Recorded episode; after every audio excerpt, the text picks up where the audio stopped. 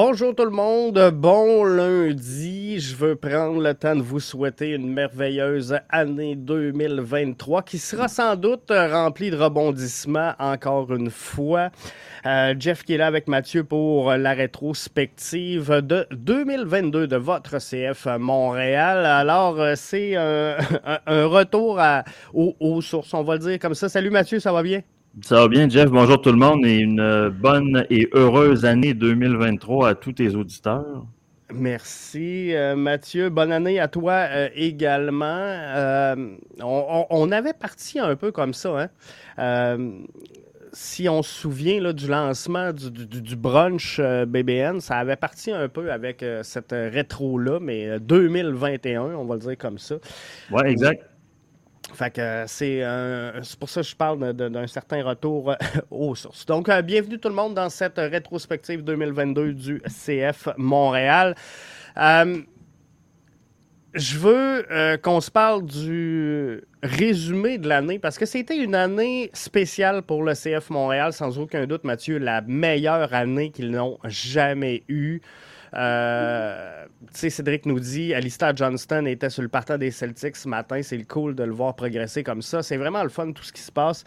Euh, mais euh, pour la première fois depuis longtemps, j'avais l'impression, Mathieu, que 2022 n'était pas une année de transition parce que ça a souvent été le cas dans les dernières années et ça sera sûrement le cas en 2023. Mais là, on était dans continuité en 2022. Comment tu as vécu ça, l'année 2022 du CF Montréal?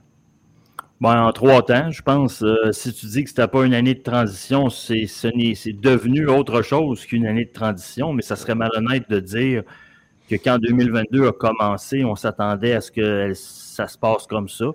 Euh, sur le terrain, d'abord, ça a commencé sur le pied gauche, et pas à peu près. Je te rappelle que quand l'année 2022 commence, on n'a toujours pas de président.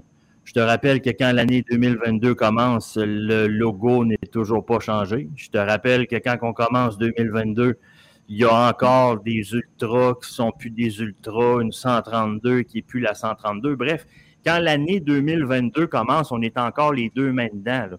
On est encore dans les deux mains dans la poutine euh, de ce qui s'était passé en 2020, en 2021, particulièrement en 2021. Alors, ça, ça a été pour moi le début d'année. Ensuite, ben, il y a eu les succès sur le terrain, le, développement des joueurs et, euh, et, tout ça. Puis ensuite, ben, ça a culminé, j'ai envie de dire, 2022 a fini en queue de poisson pour moi, en tout cas à tous les niveaux. Ça a fini en queue de poisson sur le terrain. Mais ça, c'est correct, c'est pas grave, ça arrive. Mais ça a fini aussi en queue de poisson en dehors du terrain, avec un département marketing euh, somnambule à un point qu'on a oublié que cette, cette équipe-là avait connu une saison XXL extraordinaire. Euh, fait qu'on va, on va jaser de tout ça aujourd'hui, euh, Jeff, mais pour moi, c'est une année en trois temps.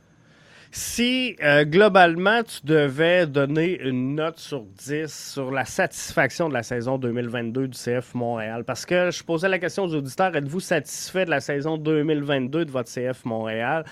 Euh, je pense que les gens ont pris beaucoup en compte les résultats sur le terrain. La réponse est unanime, oui, à 96% non à 3,9. Donc, c'est, euh, je, pense que c'est unanime chez les auditeurs que les gens sont satisfaits de cette saison 2022. Ah, ben, il y a de quoi l'être. Euh, il y a de quoi l'être. D'abord, sportivement, l'équipe a fait des résultats comme jamais en MLS. Euh, ensuite, euh, on s'est doté d'un président qui est, je pense, unanimement acclamé, que ce soit par euh, ses pairs, que ce soit par la presse, que ce soit aussi par les, les, purs et durs, les fans qui sont au stade Saputo jour après jour, semaine après semaine, que par le public en général. Gabriel Gervais coche toutes les cases et est, apprécié de tous. Il y a un nouveau logo qui semble faire beaucoup plus l'unanimité. Euh, on a vendu des joueurs à l'international, ce qui fait en sorte qu'il y a une vitrine, il y a une renommée maintenant autour de ce club-là qui était inexistante il y a 12 mois à peine. Je sais pas, je sais qu'il y en a quelques-uns qui ont répondu non. Euh, je me demande ce que ça leur prend, parce que sinon, euh, cette année 2022 a été en tout cas très satisfaisante. Il y a des choses à redire, mais au-delà de ça, c'est la plus belle année de l'histoire du club, très certainement. En 2021, le CF Montréal avait accordé 44 buts dans toute sa saison. Et là, on entamait 2022 avec le départ de Kiki Struna. Fallait remplacer chez le CF Montréal Kiki Struna.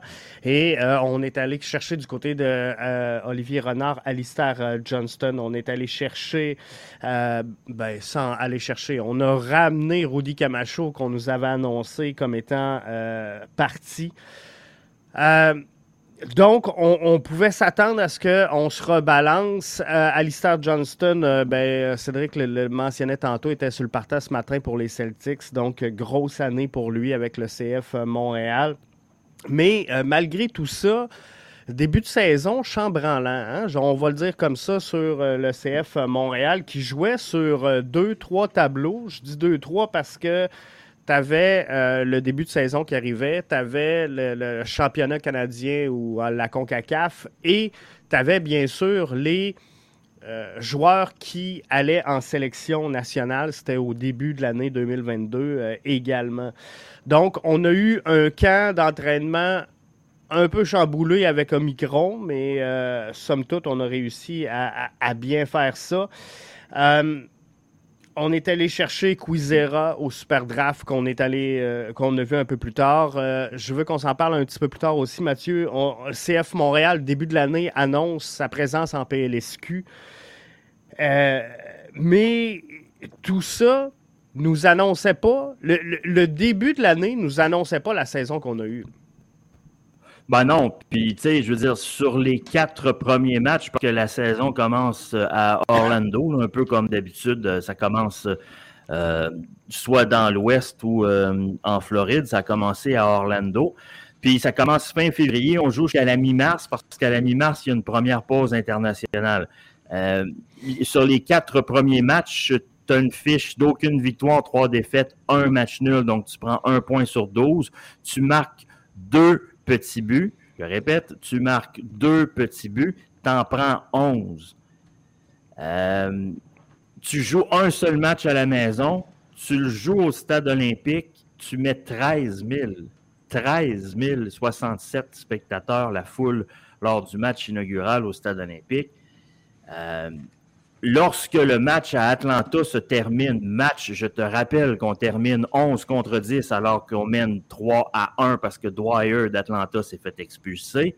Lorsque ce match-là se termine, bah écoute, il n'y a aucune raison, mais alors là, aucune raison d'être positif envers cette équipe-là, envers le gardien de but qui était Breza à l'époque, envers l'entraîneur qui s'obstine à garder Breza dans le but. Et pourtant, la suite allait nous faire mentir, mais si tu te rappelles bien de, de, ta face et de la mienne le 19 mars, après le match contre Atlanta, vieux, euh, on donnait pas cher de la peau du CF Montréal. Non, non, effectivement. Hein, janvier, février, mars euh, à oublier. On avait perdu 4 1, je me souviens, au Yankee Stadium.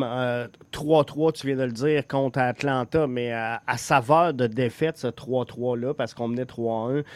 Euh, la Ligue des champions, ça allait pas bien. On a eu un match déplacé à cause de la tempête.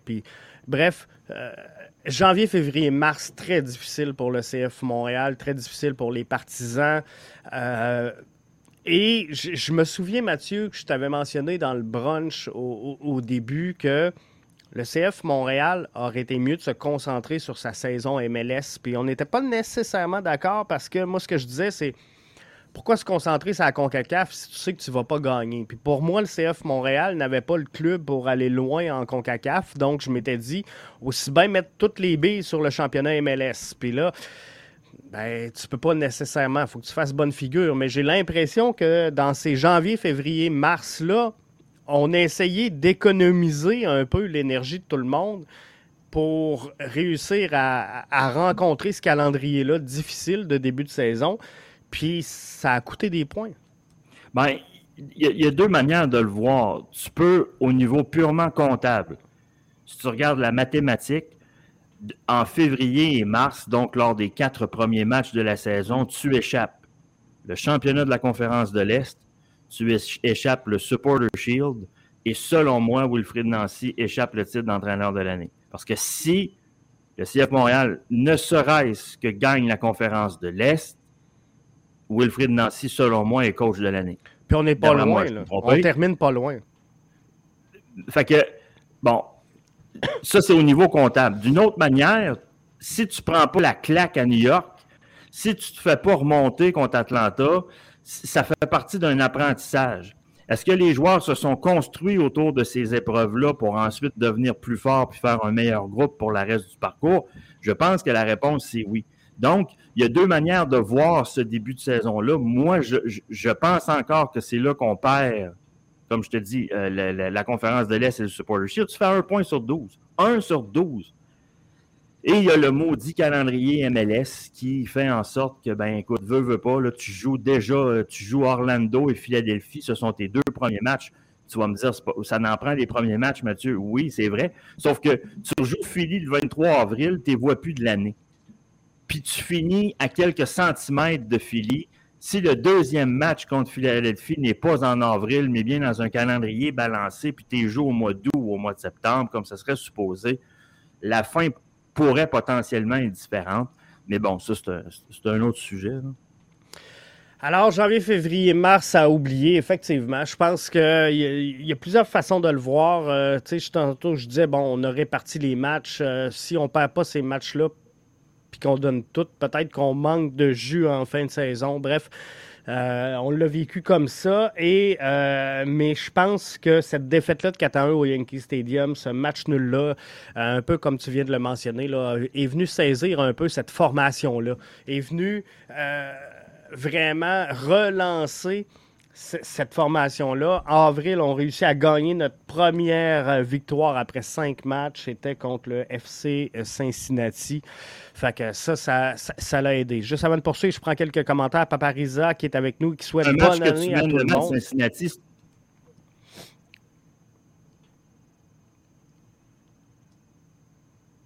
Euh, on t'a perdu, Mathieu. Ben, vas-y, Jeff. Non, non, c'est pas arrêté de parler, je ne t'entendais pas. Vas-y. OK, OK, excuse. moi ce que je te disais, euh, c'est que le match contre Cincinnati, tu le mènes 3-2. Puis c'est Torres de tous les joueurs qui vient marquer le quatrième but, quelque part comme à l'heure de jeu ou pas longtemps après l'heure de jeu, si je me souviens bien.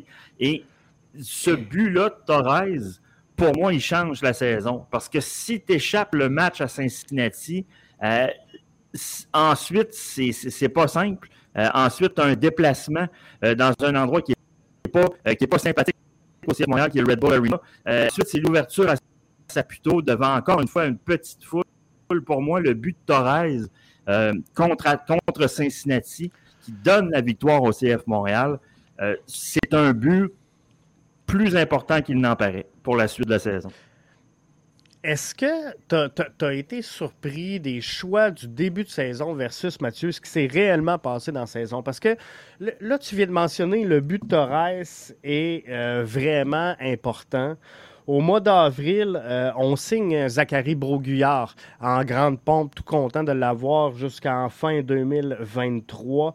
Euh, Sunusi Ibrahim, me marque un triplé à quelque part là, euh, contre Hamilton. Euh, je pense qu'on est au mois de mai, par contre. Mais les joueurs qui ont vraiment fait une différence en début de saison, sur lesquels on a compté, je me souviens que euh, justement, euh, Amdi avait fait de quoi de bien, Matko avait eu quelques bonnes sorties, on a signé Zachary Bourguillard, Ibrahim a fait un tour du chapeau, et il me semble que ces gars-là, on les a pas revus de la saison ou à peu près pas.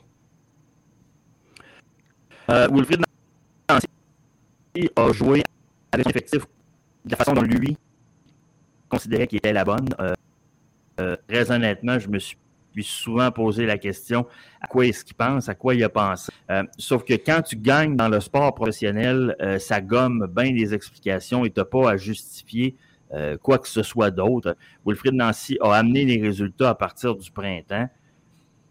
Est-ce que ça s'est toujours fait? Dans la logique, probablement pas. Est-ce que toi et moi, on est à l'interne et est-ce que toi et moi, on est au courant de tout ce qui s'est passé à l'interne? C'est sûr que la réponse, c'est non. Mais tu sais, avec la fiche que cette équipe-là a amenée et avec le football que cette équipe-là a présenté, je pense qu'on n'a pas le choix que de donner le bénéfice du doute à l'entraîneur. Et de dire qu'il a pris les bonnes décisions. Est-ce que c'est les décisions que moi j'aurais prises? Non. Est-ce que Breza aurait été dans le but contre Atlanta après s'être fait planter 4 à 1 à New York? La réponse, c'est non.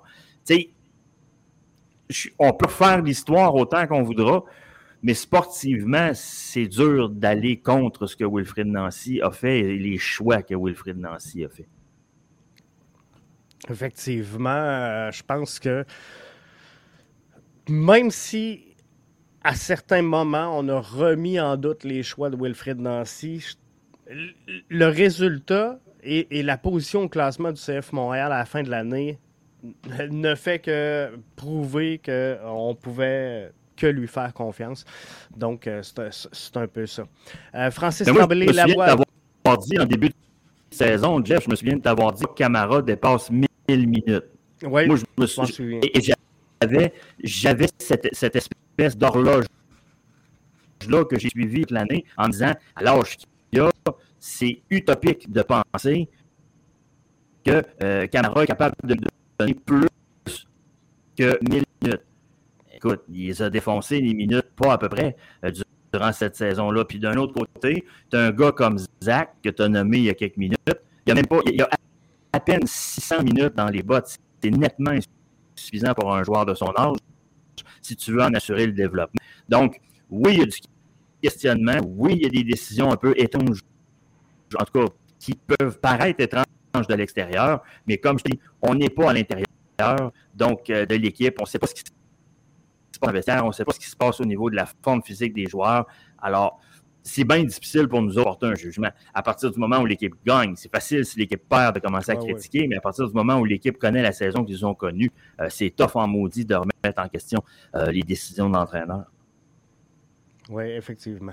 Francis Tremblay, euh, La Voix sur Facebook, nous dit Bon show, les gars, je vous écoute ce soir. Ça sera disponible dans, tout de suite après le show sur l'ensemble de vos plateformes de diffusion préférées.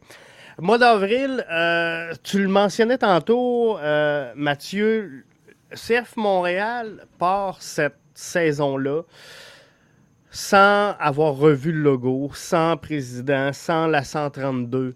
Euh, là, au, mois d'avril, les choses se mettent à euh, débouler. Gabriel Gervais arrive. On annonce le nouveau logo du euh, CF Montréal qui sera effectif pour la saison 2023 on rouvre la 132. Et là, l'histoire d'amour s'enclenche euh, avec le CF Montréal qui commence à avoir des résultats quand même sur euh, le terrain. Euh, Mais pas au guichet, là. Pas au guichet. Sur le terrain, commence à, à, réussir quelques bons résultats. Il y a un record d'ailleurs qui était à portée de la main, septième gain consécutif. Euh, victoire de 4-1, je pense, face à Orlando. Euh, bref, tout ça fait en sorte que ça partait bien. On, donnait un souffle dans le dos de cette formation-là. Et là, euh, juin, on annonce que TVA perdra le CF Montréal à aux mains de Apple TV qui ramasse toute la, MLS. Euh, Mihailovic blesse. Euh, on est humilié en, demi-finale face à, Toronto.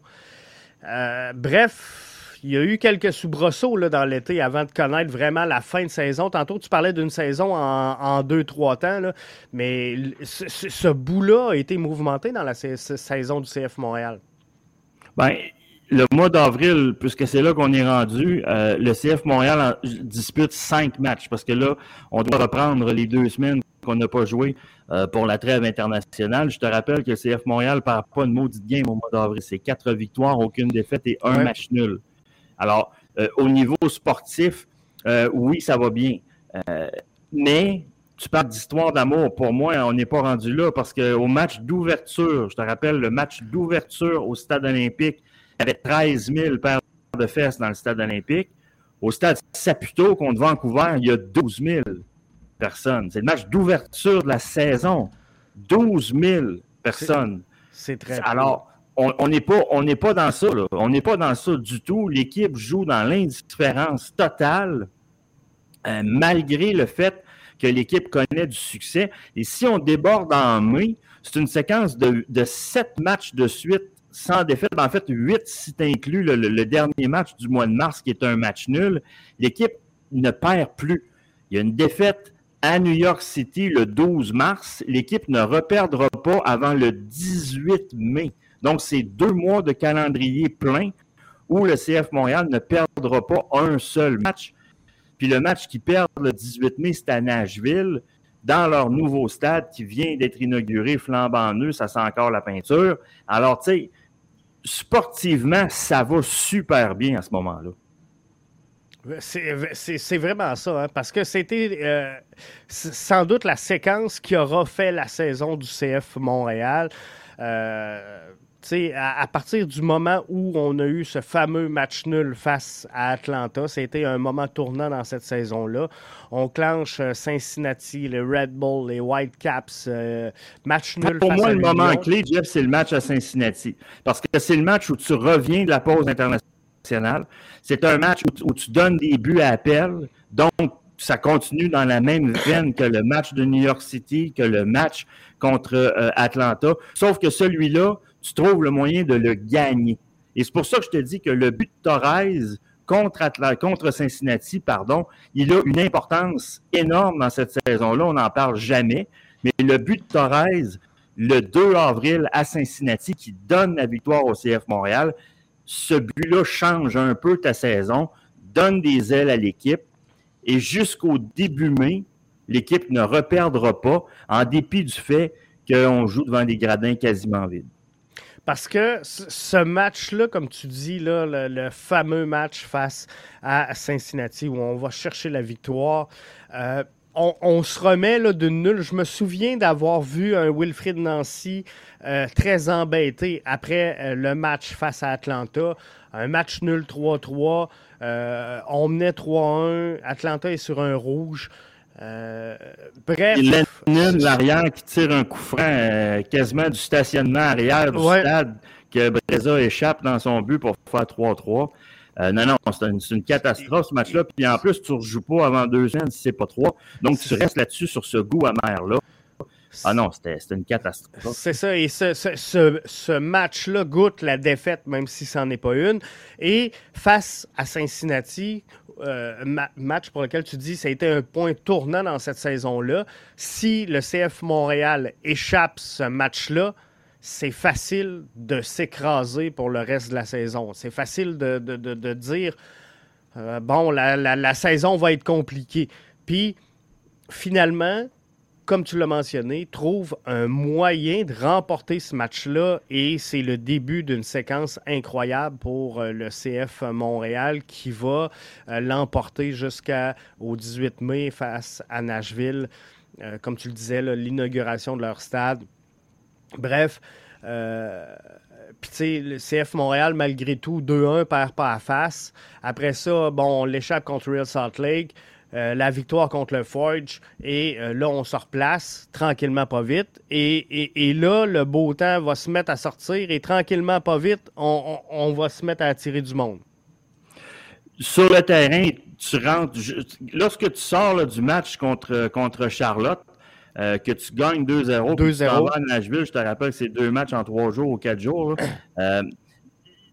à partir du match contre Nashville, c'est pas mal gagne, perd, annule, gagne, perd, annule. Tu fais une séquence où l'équipe euh, joue plus ou moins bien, puis tu gagnes, les, tu gagnes, tu perds, tu gagnes, tu perds. Tu rentres dans une section d'à peu près 400, euh, d'à peu près 500, pardon. Excuse-moi de te couper, Mathieu, 30 secondes. La, blessure de Mihailovic, elle arrive quand, donc? Euh? Ah, c'est dans ces eaux-là, je ne l'ai pas parti. C'est là, hein, c'est ça. C'est dans ces eaux-là, c'est certain. Parce que euh, c'est tout juste avant la sélection américaine. Ouais. Il doit avoir lieu à la fin mai. Et il comprend qu'il ne sera pas choisi à cause qu'il est blessé. Donc, d'après moi, c'est contre Salt Lake le 22 mai ou contre Cincinnati le 28. Un des deux, je n'ai pas, pas la date avec moi, mais c'est certain que c'est un de ces deux matchs-là d'abord parce qu'il se blesse à Montréal, de un. Et deux, euh, on le voit en larmes parce qu'il vient, il comprend quand il sort que ça vient d'écouter sa place euh, au, euh, dans l'équipe nationale. Dans, la sélection, oui. Alors, euh, moi, je pense que c'est contre Cincinnati, mais je ne suis pas certain à 100% Mais c'est certain que c'est dans ces eaux-là. Et ce que je voulais dire, c'est que l'équipe joue grosso, on joue pour 500, gagne par, gagne par durant cette période-là. On trouve le moyen d'aller gagner à Seattle, ce que l'équipe n'a jamais fait. Mais tout de suite après, on va se faire planter contre le Galaxy à Los Angeles par quatre buts. Et ensuite arrive ce qu'on n'a pas le choix de dire qui est le point tournant de la saison. C'est le match du 9 juillet au Stade Saputo contre Kansas City. Le fameux match où la chicane pogne après entre le propriétaire et l'entraîneur. Et c'est un, événement qui sera non seulement déterminant dans la saison du CF Montréal, mais dans l'histoire du CF Montréal, dans l'histoire de la franchise, parce que euh, à la fin, mais ça coûte, ça coûte à l'équipe son entraîneur-chef. C'est clairement euh, le, euh, un des matchs, tu le disais, le match contre Cincinnati a été déterminant pour euh, la suite des choses pour le CF Montréal. Euh, juste une précision, euh, tu avais bel et bien raison, Mathieu. C'est le match contre Cincinnati du 28 mai que Mihailovic sort sur blessure à la 17e minute de jeu, remplacé par Amdi. Donc là, ça nous amène, c'est ça, au fameux match face à Sporting Kansas City. CF Montréal qui s'incline 2 à 1. Euh, un match rempli d'émotions. Il y a une querelle qui explose entre euh, Joey Saputo et euh, Wilfred Nancy. On ne saura jamais vraiment les détails précis de tout ce qui s'est passé, mais c'est Jean-François Théotonio, je pense, de la presse qui relate cette altercation-là dans les, les, médias. Et là, ça part en couille. Et c'est à partir de ce moment-là, même si la fin de la saison est fructifieuse pour le CF Montréal, qu'on est concentré sur les objectifs. On perd euh, notre entraîneur-chef. Je pense que ça s'est euh, décidé cette journée-là.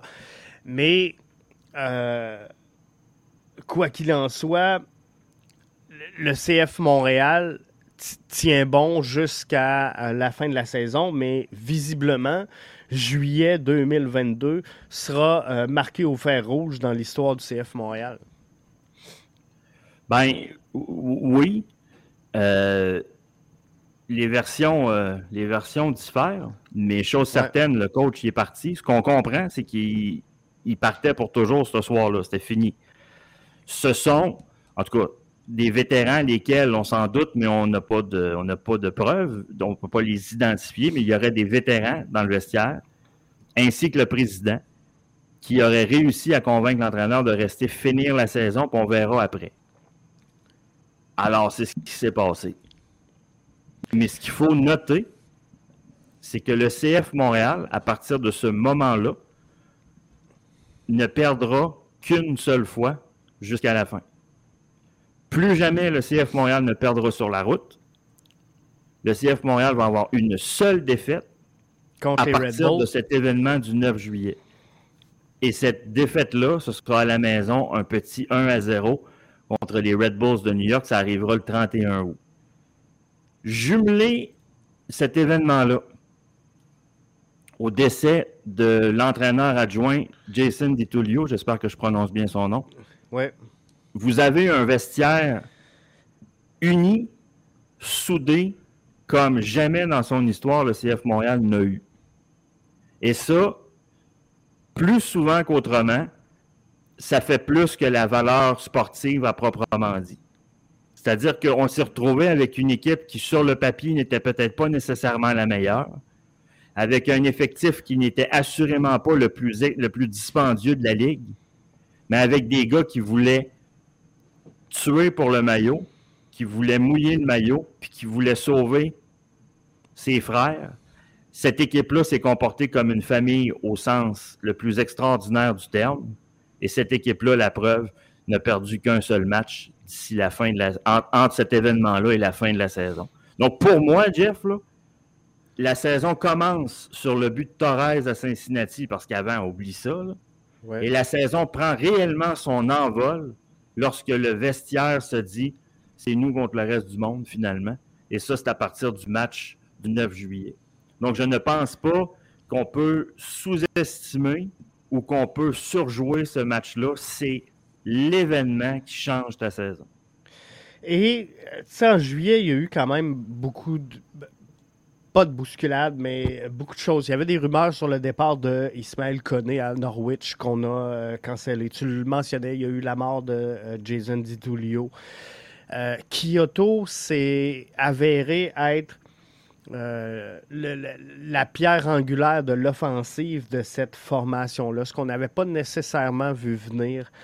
mais c'est vraiment à partir de ce moment-là que Kyoto pose les bases pour dire ça va être moi l'attaque du CF Montréal pour euh, cette saison-là. Et bon, l'escarmouche qui, comme tu l'as mentionné, est venu souder le vestiaire euh, autour de son entraîneur-chef. Et peut-être que les joueurs ont compris euh, à ce moment-là entre eux autres, puis ils le diront sûrement pas publiquement, mais ont compris que c'était la fin déjà de, l'entraîneur-chef qui était là depuis longtemps quand même avec l'organisation. Alors, il, s'est passé quelque chose euh, entre l'entraîneur-chef et ses joueurs en juillet qui ont fait qu'on a eu la fin de saison qu'on euh, a eu. Et et pendant ce temps-là, pendant ce temps-là, ce qu'on a tendance à oublier, c'est que tu as une tonne d'équipes dans la conférence de l'Est qui se sont améliorées. Des équipes dans l'Ouest aussi, là. mais tu as le mercato d'été pendant le mois de juillet. CF Montréal, c'est silence radio. Là. Rien passé là. Rien passé là. Zéro comme dans Wallet. Et... Alors que tu as un dénommé Cucho Hernandez qui arrive à Columbus. Tu as des joueurs qui arrivent un peu partout à travers la ligue. Puis pas, juste, oui, tu as, là, qui, qui va chercher Garrett Bell et compagnie, mais je veux dire, tu as des jeunes joueurs qui arrivent, des gars de 22, 23, 24 ans qui arrivent de partout dans le monde, qui choisissent la MLS. C'est pas rien, là. Puis à Montréal, il se passe rien. Et malgré ça, malgré ça, le CF Montréal poursuit sur le terrain ses excellents résultats. Ce que cette équipe-là a fait en deuxième moitié de saison, Jeff, c'est remarquable et ça mérite d'être salué. Il y a eu euh, vraiment beaucoup de gros joueurs qui ont fait leur arrivée. Euh, tu, sais, tu disais euh, Hernandez. Je, parle je pense à Ricky Puig euh, au LA Galaxy également. Tu sais, toute une prise pour le LA Galaxy. bon, Toronto qui, ont, qui, avait été actif aussi. Bref, CF Montréal, pour moi, à ce moment-là, euh, Mathieu, pour être bien franc, reculait un peu parce que si tu t'améliores pas alors que tout le monde s'améliore, euh, automatiquement tu recules. Et euh, je ne sais pas sur quoi c'est basé Olivier Renard pour dire je pense vraiment qu'on a le club pour aller jusqu'au bout parce que moi, sincèrement, j'avais quelques réticences, mais j'étais confiant quand même en Olivier Renard, en ce qu'on voyait sur le terrain, mais j'aurais aimé un peu de renfort. Et mais je t'arrête, Jeff. Euh, on a compris qu'au terme du dernier match, Joey Saputo s'est adressé à son vestiaire pour dire on m'a demandé d'améliorer l'effectif à l'été et j'ai refusé et je m'excuse. Est-ce que ça s'est passé ou non? Je ne sais pas, je n'étais pas là. Mais on a rapporté que Joey Saputo avait refusé un cash call de l'argent neuf pour aller chercher des joueurs parce que on croyait que c'était l'année au CF Montréal et que c'est Joey Saputo qui a refusé. Alors, de dire que Olivier Renard était satisfait de son, personnel puis qu'il n'a pas fait d'effort, il n'a peut-être pas fait d'effort à l'externe parce qu'il savait que le compte chèque était vide. Moi, je pense que c'est Il a levé la main. Il a levé la main, mais on lui a dit, regarde, ça va être ça. Mais la marge de crédit était topée, puis le gérant de banque ne voulait rien entendre. Oui, je pense que c'est vraiment ce qui s'est passé. Et euh, ben là, tranquillement, pas vite, euh, on a euh, signé des, des, des, Pas des joueurs. On a signé du monde autour de l'organisation du CF Montréal. Parce que là, on a vu arriver une madame au, marketing. On a vu Patrick Leduc changer de job. On a vu Piatti arriver avec le CF Montréal. Puis on, le, le... au marketing? Oui, oui, oui. Tu commencé ou? c'est posé. Elle est en place. Elle est en place. Mais euh, c'est ça. Donc, tu sais, on, a mis en place plusieurs personnes au sein de l'organisation. Et, et, moi, sincèrement, c'est un peu ce qui, ce qui me fait peur. Parce que moi, ce que je souhaite un peu, je vais être franc, c'est de voir le CF Montréal réinvestir une partie des transferts qui ont engendré cette saison sur le terrain. Et là, euh, je commence à trouver que la, hiérarchie, euh, se gonfle, le système devient lourd, devient pesant. Et euh, je ne sais pas si ça va générer vraiment des résultats parce que on s'entend tu viens de me poser la question, on a-tu mis quelqu'un au marketing? Je ne sais pas dans ton cas, mais je, trouve que la saison dans laquelle on est présentement, euh, Noël, jour de l'an, euh, c'est une belle saison pour euh, offrir en cadeau des, billets de saison, offrir en cadeau de la, marchandise aux nouvelles couleurs de, mon équipe. Et sincèrement, j'ai pas reçu de publicité, j'ai pas été vexé ou touché par une quelconque publicité. Bref, euh, on a fait certains choix, puis la direction du CF Montréal devra vivre avec, mais quoi qu'il en soit, c'est à partir du mois d'août qu'on a vraiment commencé à, doter cette équipe-là d'une structure un peu plus grosse que juste sur le terrain. Mais ça, ça coûte des sous et c'est des sous qu'on ne mettra pas justement sur euh, le terrain. Donc, j'ai hâte, euh, j'ai de voir là, 2023 euh, là-dessus. Ludovic, tantôt, disait dans les commentaires sur Facebook, on espère que le guichet va bien aller en 2023 parce qu'il y a des voyants rouges qui sont allumés et je pense que oui, puis on va s'en reparler un petit peu plus tard. Mais ceci étant, on arrive au mois de septembre. Euh, le CF Montréal est qualifié pour les séries. La 132 revient à la vie. On vise le deuxième rang. Bref, on sait qu'il y a eu une altercation, mais tout semble bien annulé chez le CF Montréal, malgré tout. Quand arrive septembre, il reste six matchs à la saison régulière. Euh, au final, euh, l'équipe va en gagner cinq va en annuler un et n'en perdra pas. Euh, donc, c'est une fin de saison euh, où on n'a euh, rien à dire, vraiment. L'équipe confirme que c'est une saison record pour le nombre de points engendrés sur la route, le nombre de victoires sur la route, le nombre de, points total en une saison. Bref, on, accumule les, records sur le terrain. La foule est là. Si tu te souviens, on, fait des, des combles. On, enchaîne les salles, les, salles combles. Il y a sauf un soir en milieu de semaine. je pense que c'était un match contre Chicago où euh, c'était en milieu de semaine et là, il n'y avait pas. Euh, il salle comble, mais ça en milieu de semaine, il n'y a jamais salle comble de toute façon à Montréal. Euh, non, écoute, la fin de saison se, se, dessine de façon correcte sur le terrain. Il y a des matchs pièges. Montréal les évite. Je pense entre autres au match du 17 septembre en Nouvelle-Angleterre. C'est jamais facile. Puis si tu te souviens, Jeff, à ce moment-là, la Nouvelle-Angleterre se bat pour sa vie, sont en plein milieu d'une course pour participer aux séries, sont chez eux. C'était un must-win pour la Nouvelle-Angleterre. Normalement, là, c'est un match qu'on échappe sur Montréal dans son histoire. C'est un match que tu, vas, tu trouves le moyen de perdre en fin de match sur un but plat, mais tu le gagnes. Est-ce que c'était euh, la plus grosse transformation, tu dirais, Mathieu, de, cette formation-là en 2022, de, réussir à terminer ces matchs? Parce que, souviens-toi, le 2020-2021 et les saisons avant. Ben, Atlanta, euh, on, parlait tout le temps du temps arrêté, euh, ben, des, arrêts de jeu, de finir les matchs. On n'était pas capable de closer les matchs. Et là, on l'a bien fait cette année en fin de saison dont justement le match que tu parles face aux Revs? Bien, on a souvent parlé de fermer les matchs que c'était de la fraîcheur physique. Oui. C'est fort possible aussi, mais moi, je pense que c'était de la forme mentale également. Puis comme je t'ai dit tantôt, pour moi, ce que Wilfred Nancy a réussi à faire, et peut-être malgré lui, parce que c'est en raison de, entre autres, euh, en raison de, de, de, l'altercation qu'il y avait avec, euh, avec Joey Saputo et qui, a annoncé qu'il partait. Ce sont les joueurs qui l'ont gardé. Euh, je pense que ce vestiaire-là s'est créé une force mentale qu'on n'avait jamais eue avant. Et je pense que ce groupe-là est un groupe motivé et décidé.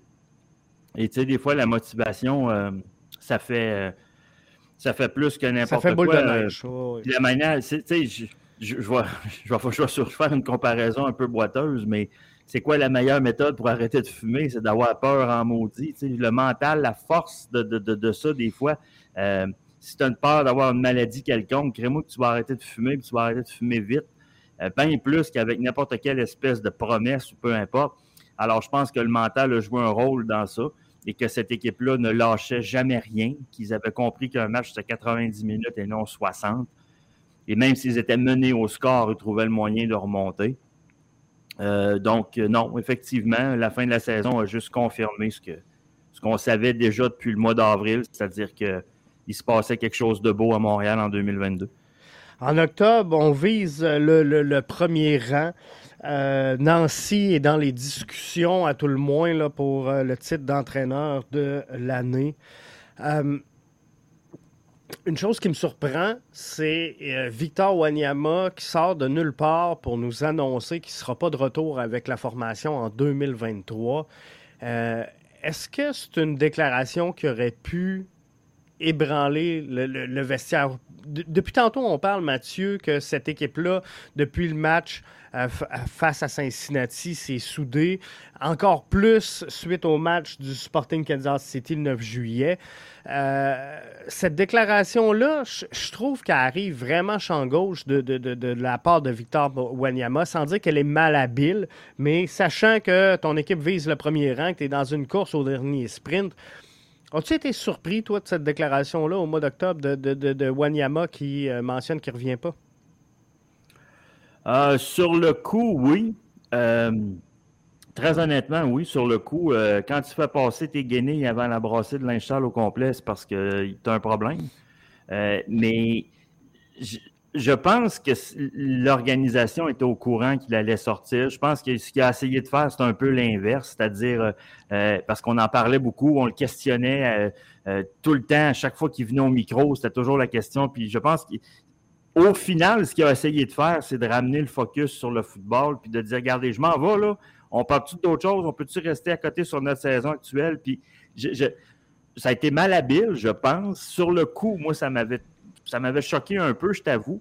Mais, mais, je pense que ça a été fait de concert avec l'organisation. Puis je pense que les gens s'étaient parlé avant. On, est le 2 janvier, euh, Mathieu, puis je ne sais pas encore si euh, Wanyama va nous faire un, un, Rudy Camacho ou s'il est vraiment parti. Pour toi, c'est-tu un dossier qui est réglé à ce moment-ci? Euh, je ne sais pas quoi penser vraiment par rapport à ça. Moi, je pense que, Wanyama a encore euh, du football dans les bottes, qui a repris confiance. Ça a été une année 2022 qui a été bonne pour le, joueur aussi, a été bonne pour l'équipe, mais a été bonne pour le joueur. Il a repris confiance. Il s'est prouvé, il nous a prouvé à nous, oui, mais il s'est prouvé d'abord et avant tout à lui-même qui est encore capable. Et euh, euh, là, ben, c'est toute une. La, question est monétaire dans son cas. Je pense que Montréal veut le garder, mais assurément pas dans les mêmes conditions euh, dans lesquelles il, évoluait l'an passé. Et là, c'est une question de savoir est-ce qu'il va être capable d'avoir autant ailleurs? L'autre chose, Wanyama n'a plus 20 ans, sa carrière achève. Et je pense qu'il sait très bien que l'année 2023, peut-être même l'année 2024, ne seront pas nécessairement faciles à Montréal, sans dire que l'équipe va croupiller dans le, fond du classement. C'est pas ça que je pense non plus, mais je pense que Montréal ne se battra pas pour le championnat l'an prochain, je ne penserait pas. Euh, est-ce que ça lui tente de recommencer encore un nouveau cycle à l'âge qui est rendu, euh, surtout à rabais? Tu tu dis à un gars, là, on recommence un cycle, puis on va couper ton salaire. Pas sûr. S'il ne reste que ça, je pense qu'il peut rester. Qu'il va rester à ce moment-là dans des conditions optimales? Peut-être pas. Son état d'esprit va-t-il être bon? Je ne sais pas. Euh, mais je pense qu'assurément, il va essayer d'aller ailleurs. Parce que sous toute réserve, je pense qu'il a, euh, a annoncé son retour avec la sélection nationale. Lui qui avait annoncé sa retraite, je pense qu'il veut retourner jouer pour euh, sa sélection. Donc, ça serait logique de croire qu'il va se rapprocher un peu de chez eux.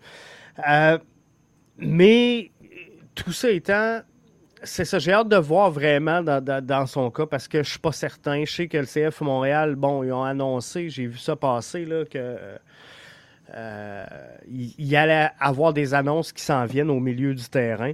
Donc, J'ai hâte de voir. S'il y a des annonces qui s'en viennent au milieu du terrain, c'est sûr qu'on ne comptera pas sur le retour de Victor Wanyama, mais ceci étant, ça ne serait pas la première fois que je serais surpris par le CF Montréal. Mois de novembre arrive, Mathieu, et, là, c'est la Coupe du Monde qui prend place. C'est huit. les séries, alors? Euh, oui, oui, oui. T'es série en octobre. Euh, CF Montréal qui est euh, finalement éliminé après un, beau parcours. Est-ce que tu crois que le CF Montréal aurait pu mieux performer en série d'après-saison? Parce que là, on, s'en va perdre face à New York City 3 à 1. Je ne veux pas dire un, match. Euh, comment. Ils n'ont pas mangé une claque, mais ils sont inclinés 3 à 1. Une défaite quand même sans équivoque. Euh, on venait de l'emporter 2-0 sur Orlando, qui nous avait éliminés hein, au défi Jeune D euh, la, saison précédente. Bref, est-ce que tu t'attendais à un meilleur parcours que ça du CF Montréal en série? Bah, c'est certain qu'on les voyait. Moi, je les voyais aller là, je les voyais pas mal aller, au, bout. Euh, ou en tout cas, se rendre, euh, Je ne voyais pas une défaite contre City. Ce que le match de City nous a ramené, c'est que l'expérience, ça ne s'achète pas. Parce que sur le papier, City n'avait pas une meilleure équipe que nous, je pense pas. Ils n'ont juste pas tremblé, puis nous, on a été submergés par l'enjeu. Euh, on a... Parce que City, City avait reculé quand même cette saison-là. Oh, oh oui, ben oui, ils ont perdu Castellanos. Avec le retour, c'est ça, avec le non, c'était pas la même équipe. C'était une équipe parce que qui descendait au classement. Ils sont arrivés sur le terrain, ils n'ont pas tremblé. Là. Ils n'ont pas tremblé, puis ils savaient qu'il fallait qu'ils fassent une chose marquer le premier but. Qu'est-ce qu'ils ont fait? Qu'est-ce qu'ils ont fait? Ils ont fait exactement l'inverse de ce qu'on quoi s'attendait. Ils ont foncé dès le départ, ils sont allés le mettre au fond. Après ça, ils ont regardé Montréal, le sourire fin jusqu'aux oreilles. Ils ont dit Venez-vous-en. Le match s'est joué là. Puis, ça, c'est. Ils ont, ils ont réussi à éteindre le stade Saputo qui était la première chose à faire parce que le stade Saputo était en feu, pas à peu près. L'ambiance était là, comme rarement on avait vu dans les dernières années. Euh, ils ont éteint le stade Saputo, puis là, ben, ils ont mis une tonne de pression sur une jeune équipe montréalaise qui n'en avait pas vraiment eu cette année, qui ont joué sans pression pas mal toute l'année. Et qu'est-ce qui s'est passé là? Ben, il s'est passé que l'expérience a battu la jeunesse et le talent. C'est carrément ça pour moi qui s'est passé dans le match entre City euh, et, le, CF Montréal. Puis ça a été, ça a été la fin. Puis là, ben, à partir de ce moment-là, ben, ça a été la fin aussi pour l'entraîneur. Ça a été la fin pour euh, Georgie, on le savait, mais ça a été la fin pour Ismaël Koné. Ça a été la fin pour Alistair Johnston. Est-ce que ça sera la fin aussi pour euh, Kamal Miller à voir? Est-ce que ça sera la fin aussi euh, pour, comment est-ce qu'il s'appelle? Le, gars, le, défenseur Waterman. On verra. Alors, c'est ça. Ça, ça, s'est terminé là, mais ultimement, ça reste une super saison. Tu peux regretter la défaite, puis dire on met ça sur le compte de l'expérience, puis on revient l'an prochain deux fois plus fort. Mais le problème, c'est que tu ne peux pas te dire ça parce que dans la nature du projet qui est le nôtre, ben, tu vas toujours avoir une espèce de roulement où tes principaux vont s'en aller. Alors, tu ne peux pas dire ben Mihailovic, Johnston et Conné vont mettre ça dans la, dans la filière expérience, puis regarde-nous bien l'an prochain.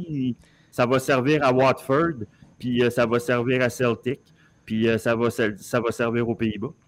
Quand tu regardes l'élimination du euh, CF Montréal, j'ai été surpris, sincèrement, Mathieu, de ne pas entendre plus de commentaires sur le fait qu'on n'avait pas bougé au mercato d'été sais, oui, on a perdu, on s'est incliné. J'aurais aimé voir le CF Montréal. Sincèrement, je ne les voyais pas nécessairement aller jusqu'à la fin. Je les voyais passer une ronde de plus, donc euh, vaincre New York City. Je pensais sincèrement qu'on était en mesure de le faire.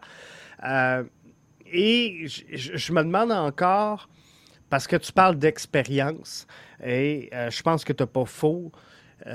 mais cette expérience-là, on, en avait besoin d'où sur le terrain, tu crois, Mathieu? Est-ce que fallait avoir un, meilleur 11, plus expérimenté, ou fallait, dans la profondeur, avoir des éléments qui auraient pu venir aider euh, les joueurs en fin de match? Oui, c'est certain. Mais tu sais, encore là, je. je, tu sais. C'est dur à évaluer. juillet, tu perds, du 9 juillet, excuse, à partir du match contre Kansas, tu perds deux games. Oui. Fait que, tu sais, c'est dur d'arriver après et de dire, ouais, mais. Puis il y a une autre chose aussi qu'il ne faut pas, qu'il faut pas sous-estimer. Il y a eu.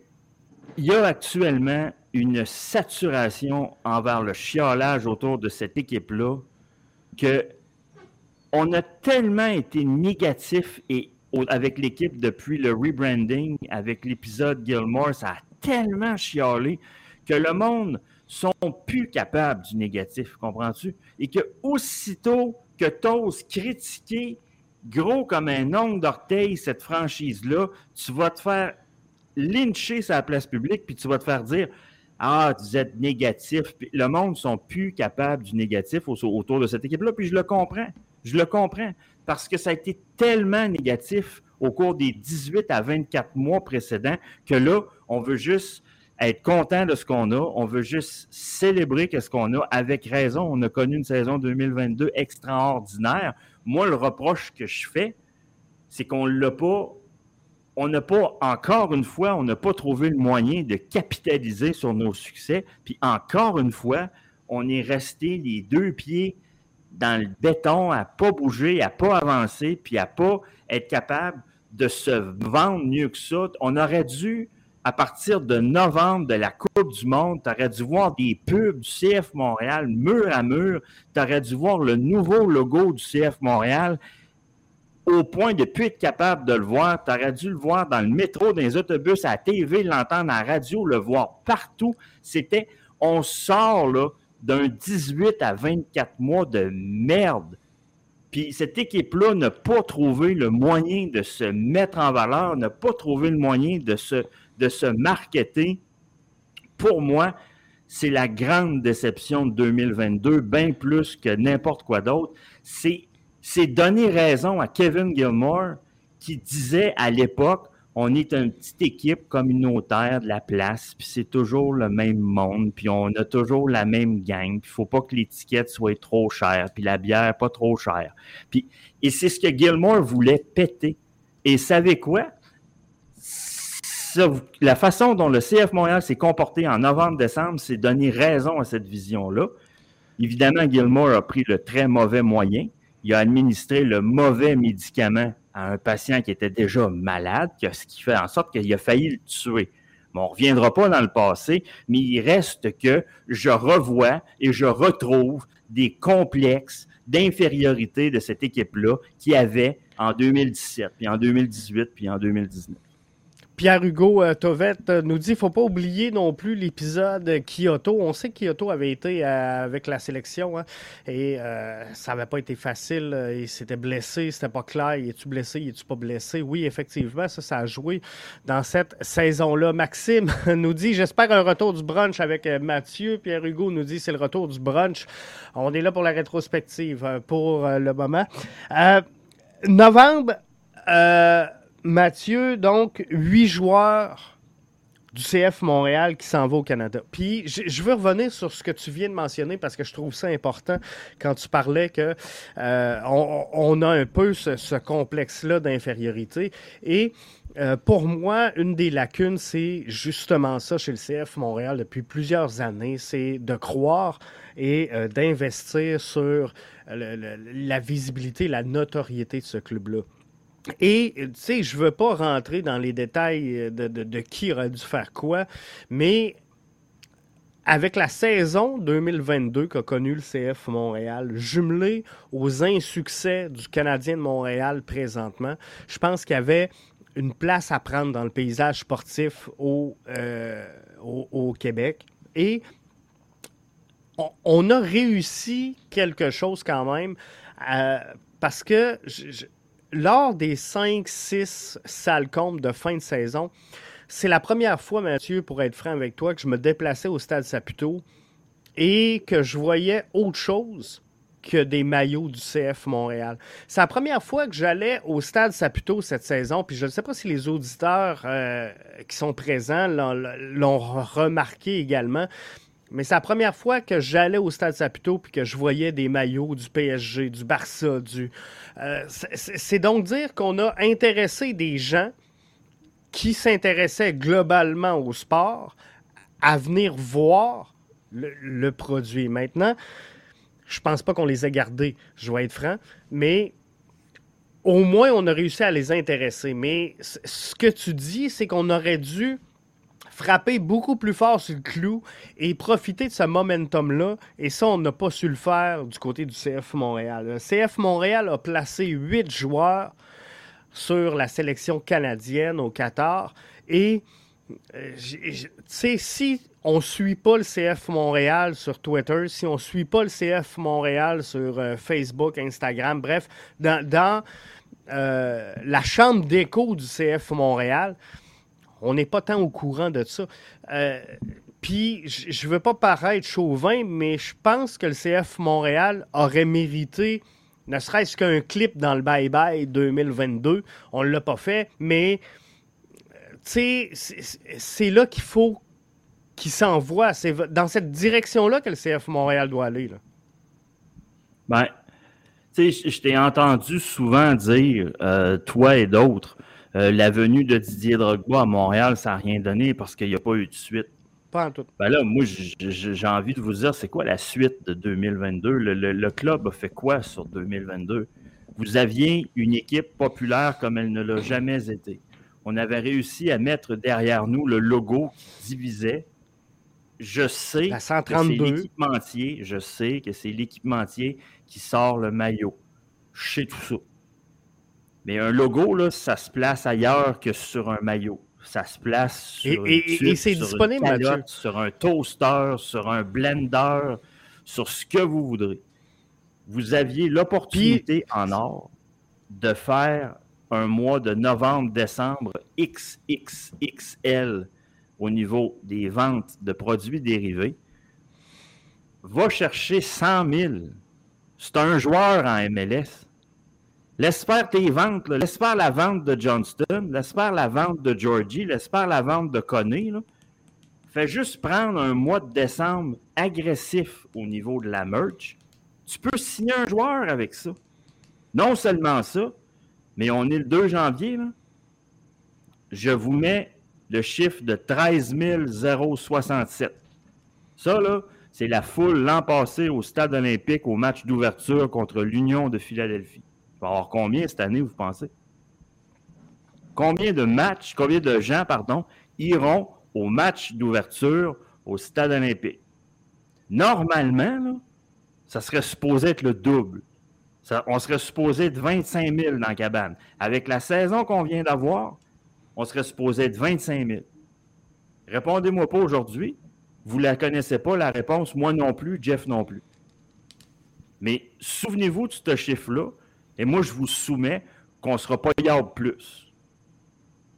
Et c'est ça qui m'écœure. C'est ça que je trouve plate. Puis c'est ça que j'ai l'impression que cette équipe-là n'a pas compris. Puis j'ai dit dans, mon podcast avec Antoine, j'ai dit c'est pas dans l'ADN de cette équipe-là de faire de l'argent. On dirait qu'ils ne savent pas comment. On dirait qu'ils sont allergiques. On dirait qu'ils n'aiment pas ça. Ils ne sont pas capables d'en faire. Et pourtant, pourtant, Gervais, il arrive de chez Deloitte. Il serait supposé savoir où l'argent est où.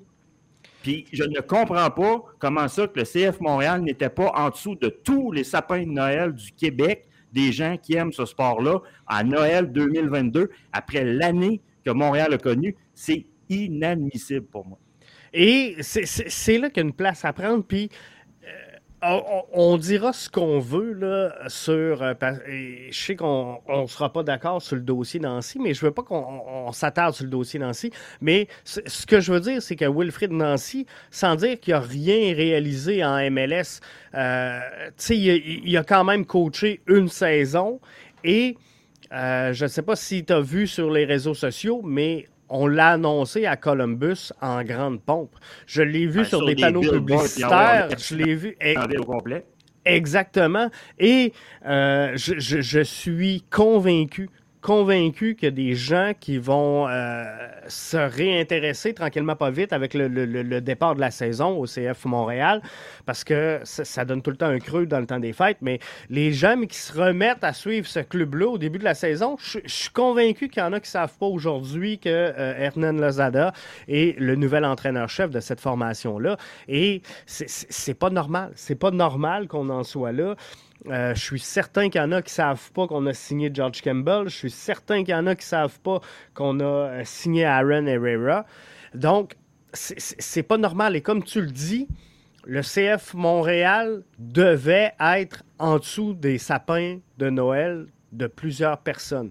Euh, moi, chez nous, je, vais être bien franc, Mathieu, j'ai trois gars trois passionnés de soccer, on, en mange du soccer, on en voit, on, en consomme et euh, il n'y a rien présentement au moment où on se parle 2 janvier 2023, il n'y a rien dans ma maison avec le nouveau logo du CF Montréal. C'est pas normal.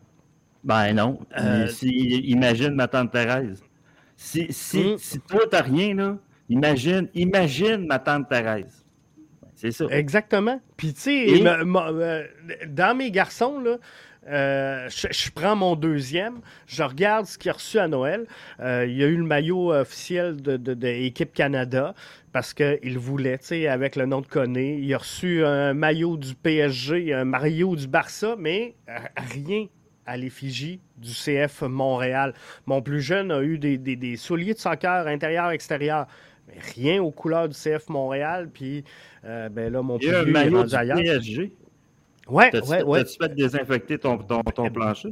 Blanc et rose. Ah. Mais euh, il, voulait, il voulait depuis un bout.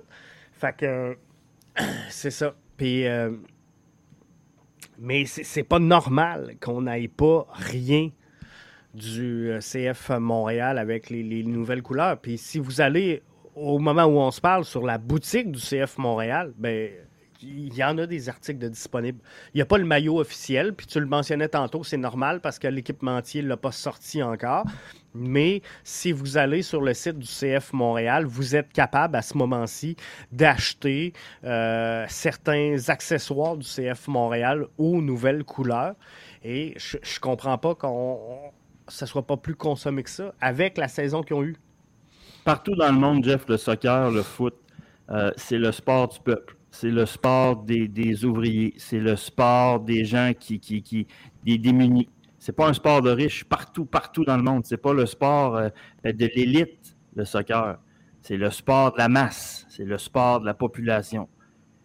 J'ai l'impression qu'à Montréal, c'est l'inverse. J'ai l'impression qu'on a, on a fait de ce sport-là euh, un sport d'élite les, gens qui le couvrent, eux, ils savent, eux, ils connaissent. Et il y a comme une espèce de snobisme aussi euh, dans, la, communauté journalistique. Il y a des gars comme toi qui changent ça. Il y a des gars comme Gavino de Falco de IMFC Radio qui changent ça, qui changent cette espèce de, de, culture. Il faut que tu sois intelligent et cultivé pour aimer ce sport. C'est ça qu'il faut briser. C'est exactement ben ça qu'il faut briser. C'est pas comme ça nulle part ailleurs dans le monde. Le foot, c'est le sport populaire, c'est le sport de la masse. Et c'est pas le cas à Montréal encore. Puis eh. honnêtement, j'arrive à 50 ans cette année, puis je me dis, ça va-tu arriver un jour? Ça va-tu arriver de mon vivant? Je sais pas. Mais je trouve que euh, je, trouve que cette équipe-là s'y prend bien mal. Bien, bien mal pour se, se, faire voir, se faire connaître, se faire euh, se, marketer et puis oui, aller chercher des revenus, ben, style du cash, là, ben, c'est ça, ça sert à ça. Est-ce que c'est le fait que dans notre culture, puis je, fais un aparté, je de la rétro, est-ce que c'est le fait, selon toi, que dans la culture nord-américaine, on, on, se le cachera pas, puis je le sais qu'il y en a plein qui n'aiment pas qu'on fasse une allusion au hockey, mais la réalité, c'est ça, c'est que ici c'est le hockey. Et euh, le hockey est hyper compétitif, puis il faut, que tu gagnes. Donc, est-ce que c'est ce qui fait qu'on n'est pas capable de créer quelque chose avec le CF Montréal, le fait de ne pas avoir un club euh, gagnant gagnant, un club qui. Comment t'as pas un club gagnant, ben, Calvaire? T'es deuxième de la Ligue, deuxième non, de la Non, mais ce que je veux dire, c'est qu'il n'y a pas de réalisation, il n'y a, pas de vaisselle, comme on dit souvent, dans les armoires du CF Montréal. Est-ce que c'est ça un peu? Parce que j'ai l'impression que euh, il y a des équipes partout dans le monde qui vont jouer au soccer sachant très bien qu'ils ne vont pas gagner, sachant très bien qu'ils ne vont pas perdre ou en tout cas être euh, relégués.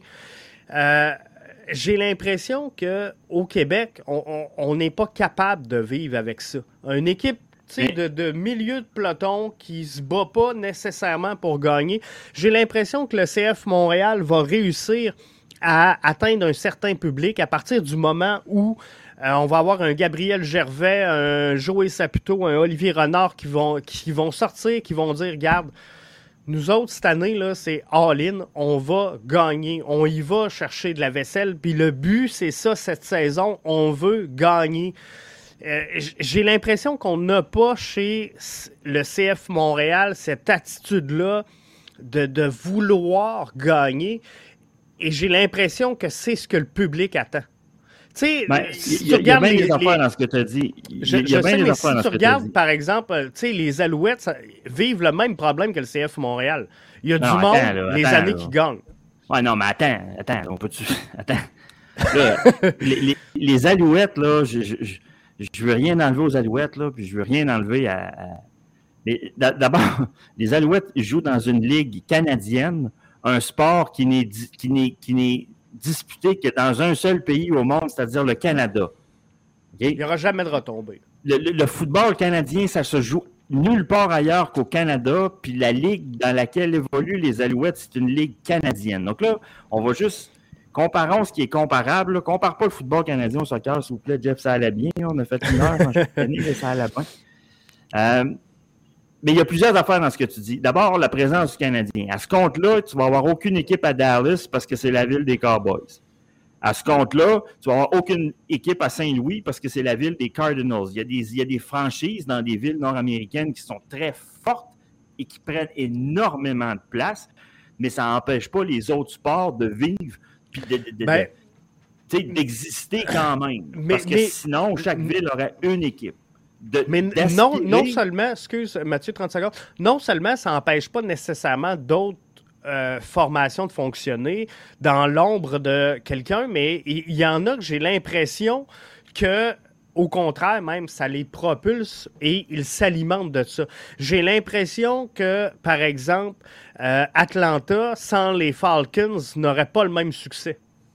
C'est une impression que j'ai. Oui, mais les Falcons ont été longtemps mauvais en maudit. Puis le Georgia Dome à l'époque, euh, qui est l'ancêtre du Mercedes-Benz Stadium, Georgia Dome n'était pas tout en plein, loin de là. Les Braves d'Atlanta ont fait, je ne sais pas comment, de série mondiale de suite. C'est la seule équipe dans l'histoire du baseball majeur où c'était pas plein mal dans les matchs de séries éliminatoires. Il y avait des billets à vendre pour des matchs de série mondiale on peut parler du marché d'Atlanta longtemps. Ça s'est transformé, Atlanta. J'y suis moi-même allé à quelques reprises dans ma vie. J'ai des amis là-bas. Mais on peut, en tout cas, pour moi, c'est un autre sujet. Mais ce que je veux dire, c'est que il y a une place à prendre et arrêtons de dire que c'est de la faute aux autres. Il ne s'est rien fait au mois de novembre, il ne s'est rien fait au mois de décembre, alors que tous les ingrédients étaient là, alors qu'il y avait un alignement de planètes extraordinaire. Et c'est pas parce que Canadien jouait contre Washington le mardi soir au Centre Bell que le CF Montréal n'a pas fait de promo, là, jamais je croirais.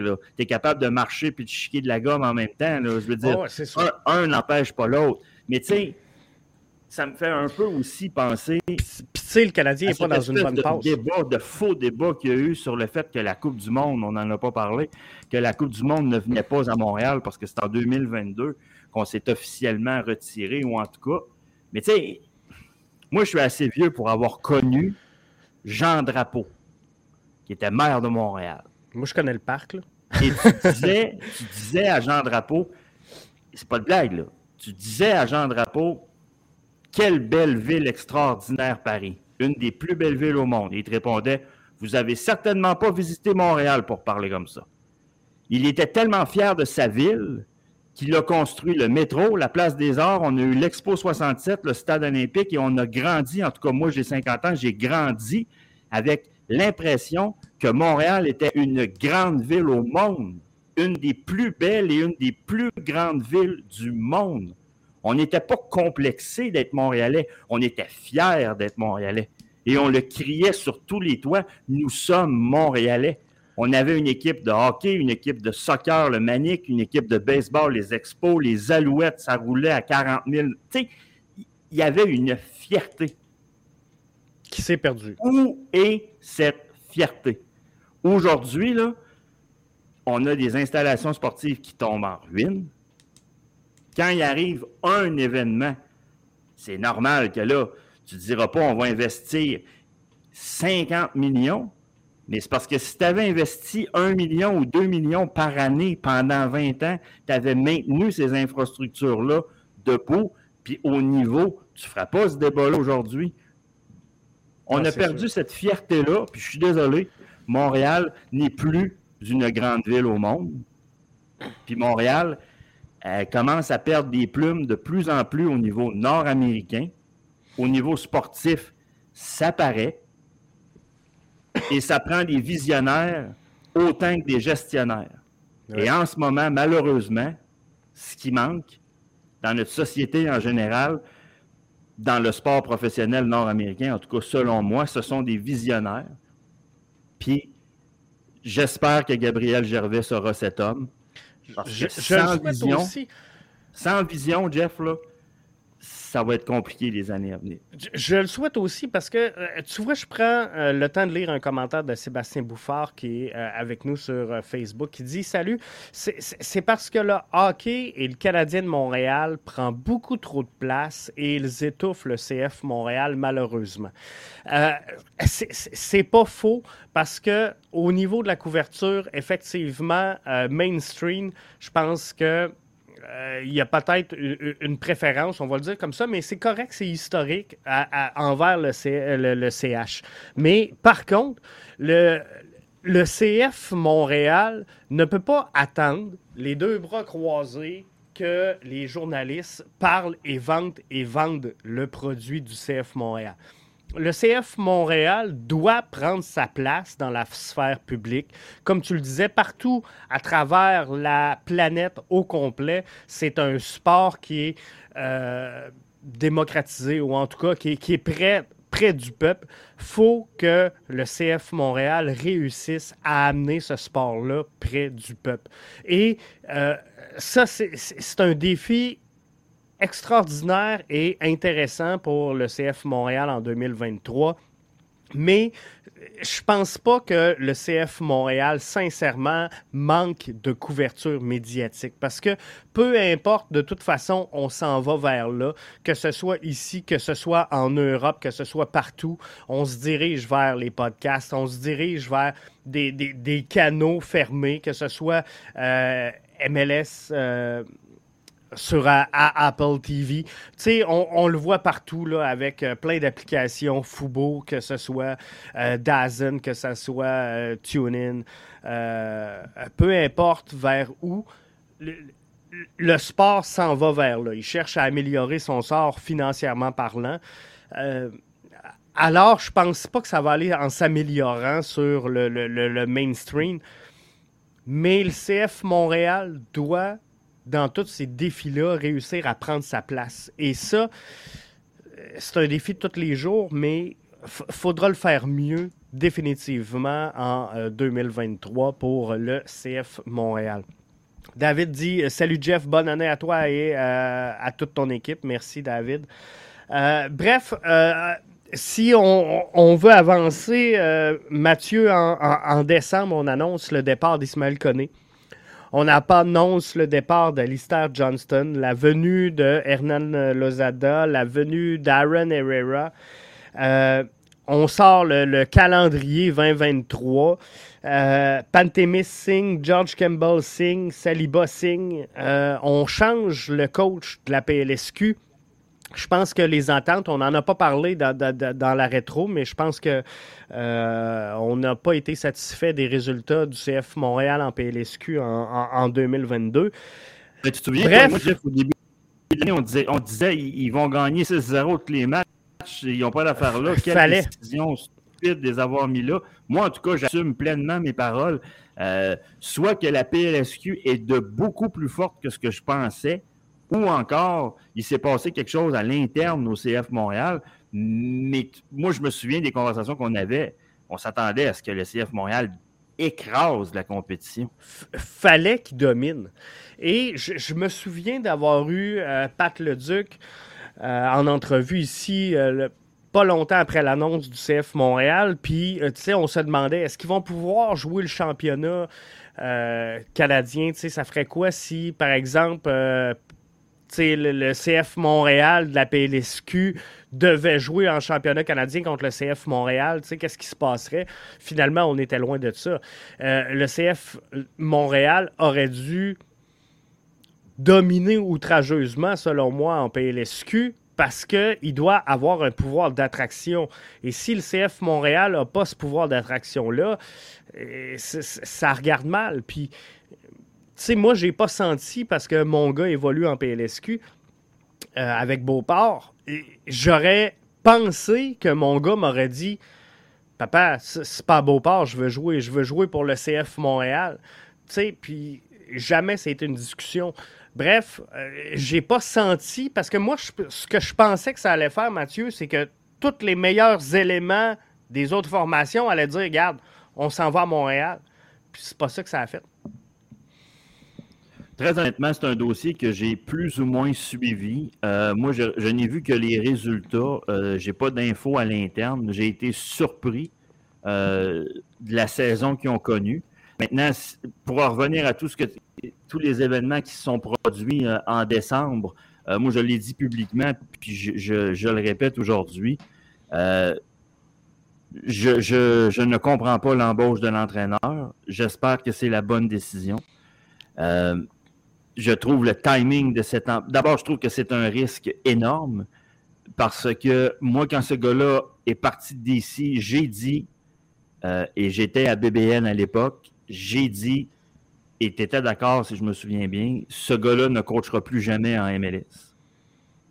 Et là, non seulement ce gars-là revient en MLS, mais il revient dans notre cours, remplacer. Chez nous remplacer le, finaliste numéro un pour le poste d'entraîneur de l'année avec une équipe qui a terminé deuxième dans l'Est. Euh, je suis pas sûr, pas sûr, Jeff, pas sûr, pas tout. On va souhaiter le mieux, on va souhaiter que ça aille bien. Et jusqu'à présent, s'il y a un département dans lequel Olivier Renard frappe pour 1000, c'est le recrutement intra-MLS. Là-dessus, là, il frappe pour 1000, pas à peu près. Alors, considérons cet entraîneur-là comme un recrutement intra-MLS, même s'il ne l'était plus vraiment. Et je, je, vais mettre ça sous le parapluie d'Olivier Renard. Mais très honnêtement, cette nomination-là m'inquiète beaucoup plus qu'elle ne me rassure. Pour ce qui est des joueurs, euh, je trouve que le CF Montréal fait un recrutement intelligent, un recrutement, euh, tu vois qu'ils sont bien en contrôle de leur sujet c'est certain que l'effectif, si on part avec ça, euh, on ira peut-être pas loin. Il manque, des, il manque des éléments, il en manque deux, peut-être trois selon moi. Je ne comprends toujours pas la gestion des gardiens de but. On devra me l'expliquer un jour peut-être. Est-ce que c'est on retourne avec Pantémis? Si oui, alors là, je comprends vraiment pas tout le drama qui s'est passé l'an passé. Qu'est-ce qui arrive avec Ketterer? Qu'est-ce qu'on fait avec Sirois, etc. le dossier du gardien de but est encore un peu euh, nébuleux pour moi. Mais dans les circonstances, je trouve que l'équipe a fait une bonne job au niveau de son recrutement de joueurs. Il en manque encore un peu, mais ce qu'on a vu jusqu'à présent, moi, je trouve ça correct. Je sais pas toi, là, mais moi, ben, moi, aussi, euh, sincèrement, là, et reste pour moi, là, c'est ça, peut-être deux, trois prises à aller chercher au milieu du terrain.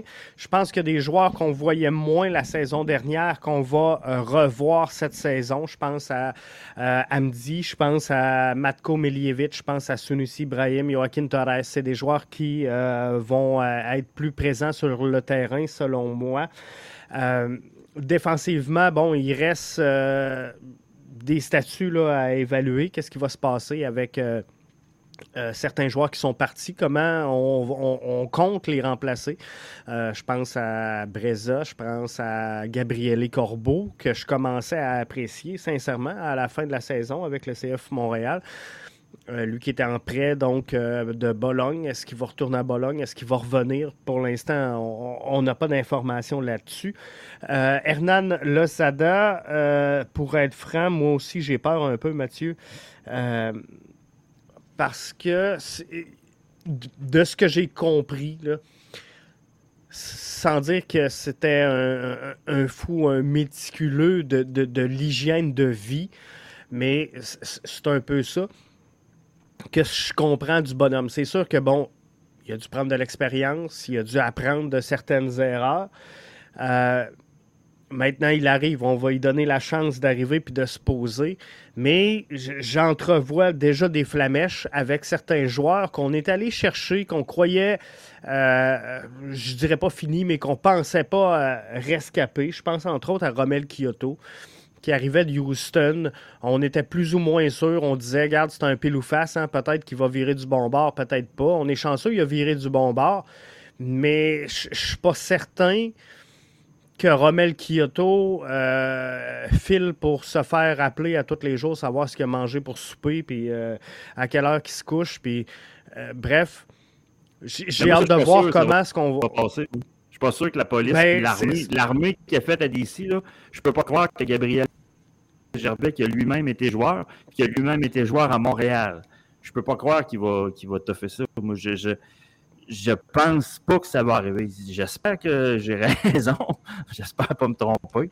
Parce qu'effectivement, euh, je pense que tu as mis le doigt dessus. si jamais ça devait être ça, il y a des gars que ça ne passera pas. Mais tu sais, ça marchera pas. L'an passé, je me souviens très bien d'avoir dit dans le brunch ou ailleurs, mais il me semble que c'était dans le brunch, j'avais dit Jeff, Saint-Étienne va descendre. Puis Saint-Étienne, ils ont besoin d'argent Denis Bouanga, là, il va être vendu, c'est certain. Los Angeles FC est allé chercher pour des peanuts Denis Bouanga. Là, je vous le dis, là, cette année, je vous le dis, on est le 2 janvier. Brest, ils vont descendre. Puis Brest, ils viennent de se faire construire un stade flambant neuf. Ils ont besoin d'argent. Ils ne peuvent pas jouer en Ligue 2. Si jamais ils descendent, je vous dis ça comme ça, il y a un gars qui s'appelle Jérémy Ledoiron. Il a 24 ans. C'est un attaquant, milieu offensif. Montréal, ce gars être en MLS. D'après moi, il ne coûtera pas cher. Je vous dis ça de même. Que si jamais Jérémy Ledoiron, vous le voyez débarquer à Orlando, ben non, à Chicago, ben non, à Vancouver, ben vous penserez à moi. Je vous le dis, là, ça serait un fit extraordinaire à Montréal. Puis, ce serait un, besoin. Tu sais, euh, je pense... Il remplirait une cause, en tout cas. Ben, c'est ça, exactement. Euh, David nous dit euh, via Facebook on souhaite un choigneur en santé. Il était un élément clé cette année. J'espère qu'il continuera l'an prochain. Je le souhaite aussi. je ne le vois pas, par contre, comme un élément titulaire. Plusieurs m'ont posé la question, Jeff tu penses quoi de l'utilisation de Chouanière pour 2023?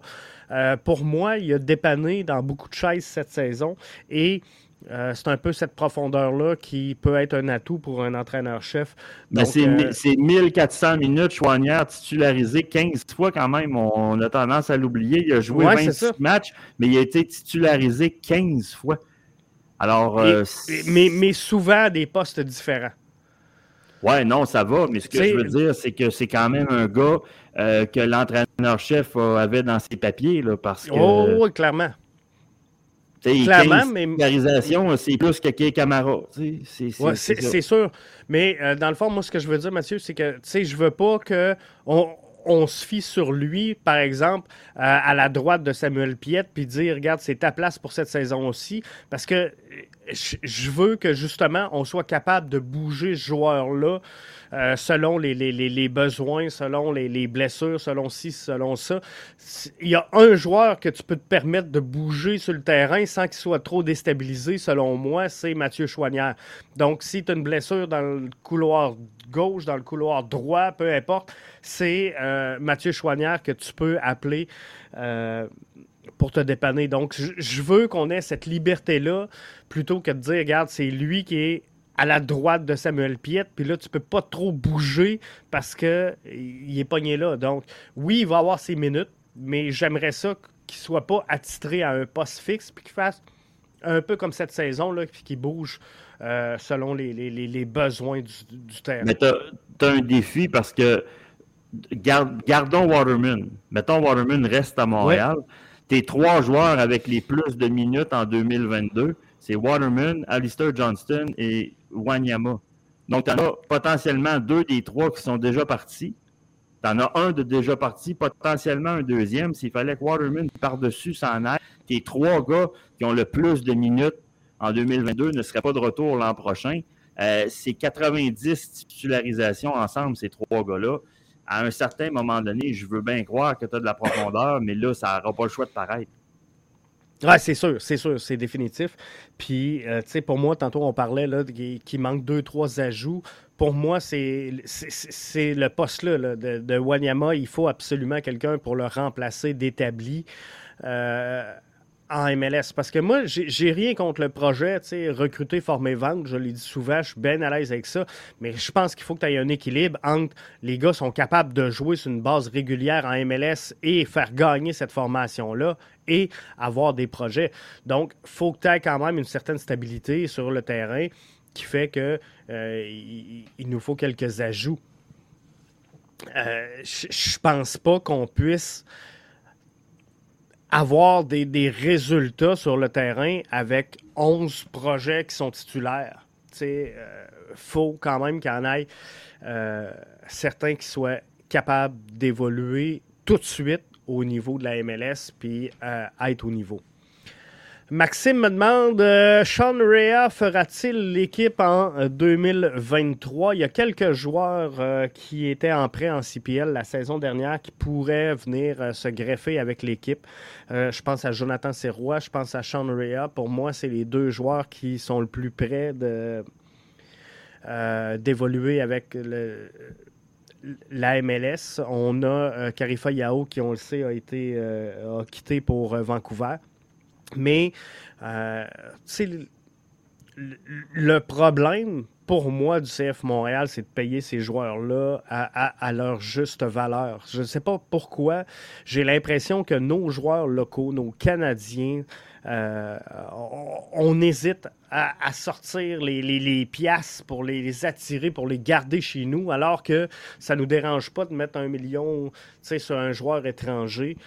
Euh, j'aimerais ça voir Sean Rea avec le CF Montréal, mais j'aimerais ça aussi qu'on le paye à sa juste valeur. Puis je veux pas dire que les joueurs sont pas payés à leur juste valeur, mais quand je vois un Ismaël Koné à 68 000 qu'on vend 3 millions, alors que je vois un Sunusi Ibrahim ou un Joaquin Torres, un Matko Miljevic qui ont été, euh, qui sont arrivés ici à, à beaucoup plus cher, ben j'ai de la misère à comprendre la logique. Euh, on, a du talent chez nous. Il euh, faut les payer à leur juste valeur pour les garder. Et euh, je pense que là-dessus, le CF Montréal a du travail à faire. Oui, pour ce qui est pour revenir à Rhea, moi je, pense que si ce gars-là a plus qu'une vingtaine de, titularisations, ça veut dire que la saison risque d'être compliquée.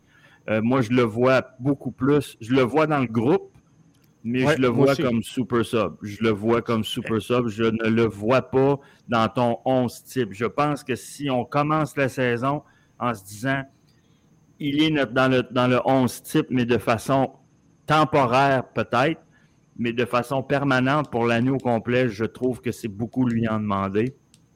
Et euh, si c'est bon pour son développement, oui. Mais euh, je sais pas. Moi, j'ai des réserves. Là, je, le vois dans le groupe, par exemple.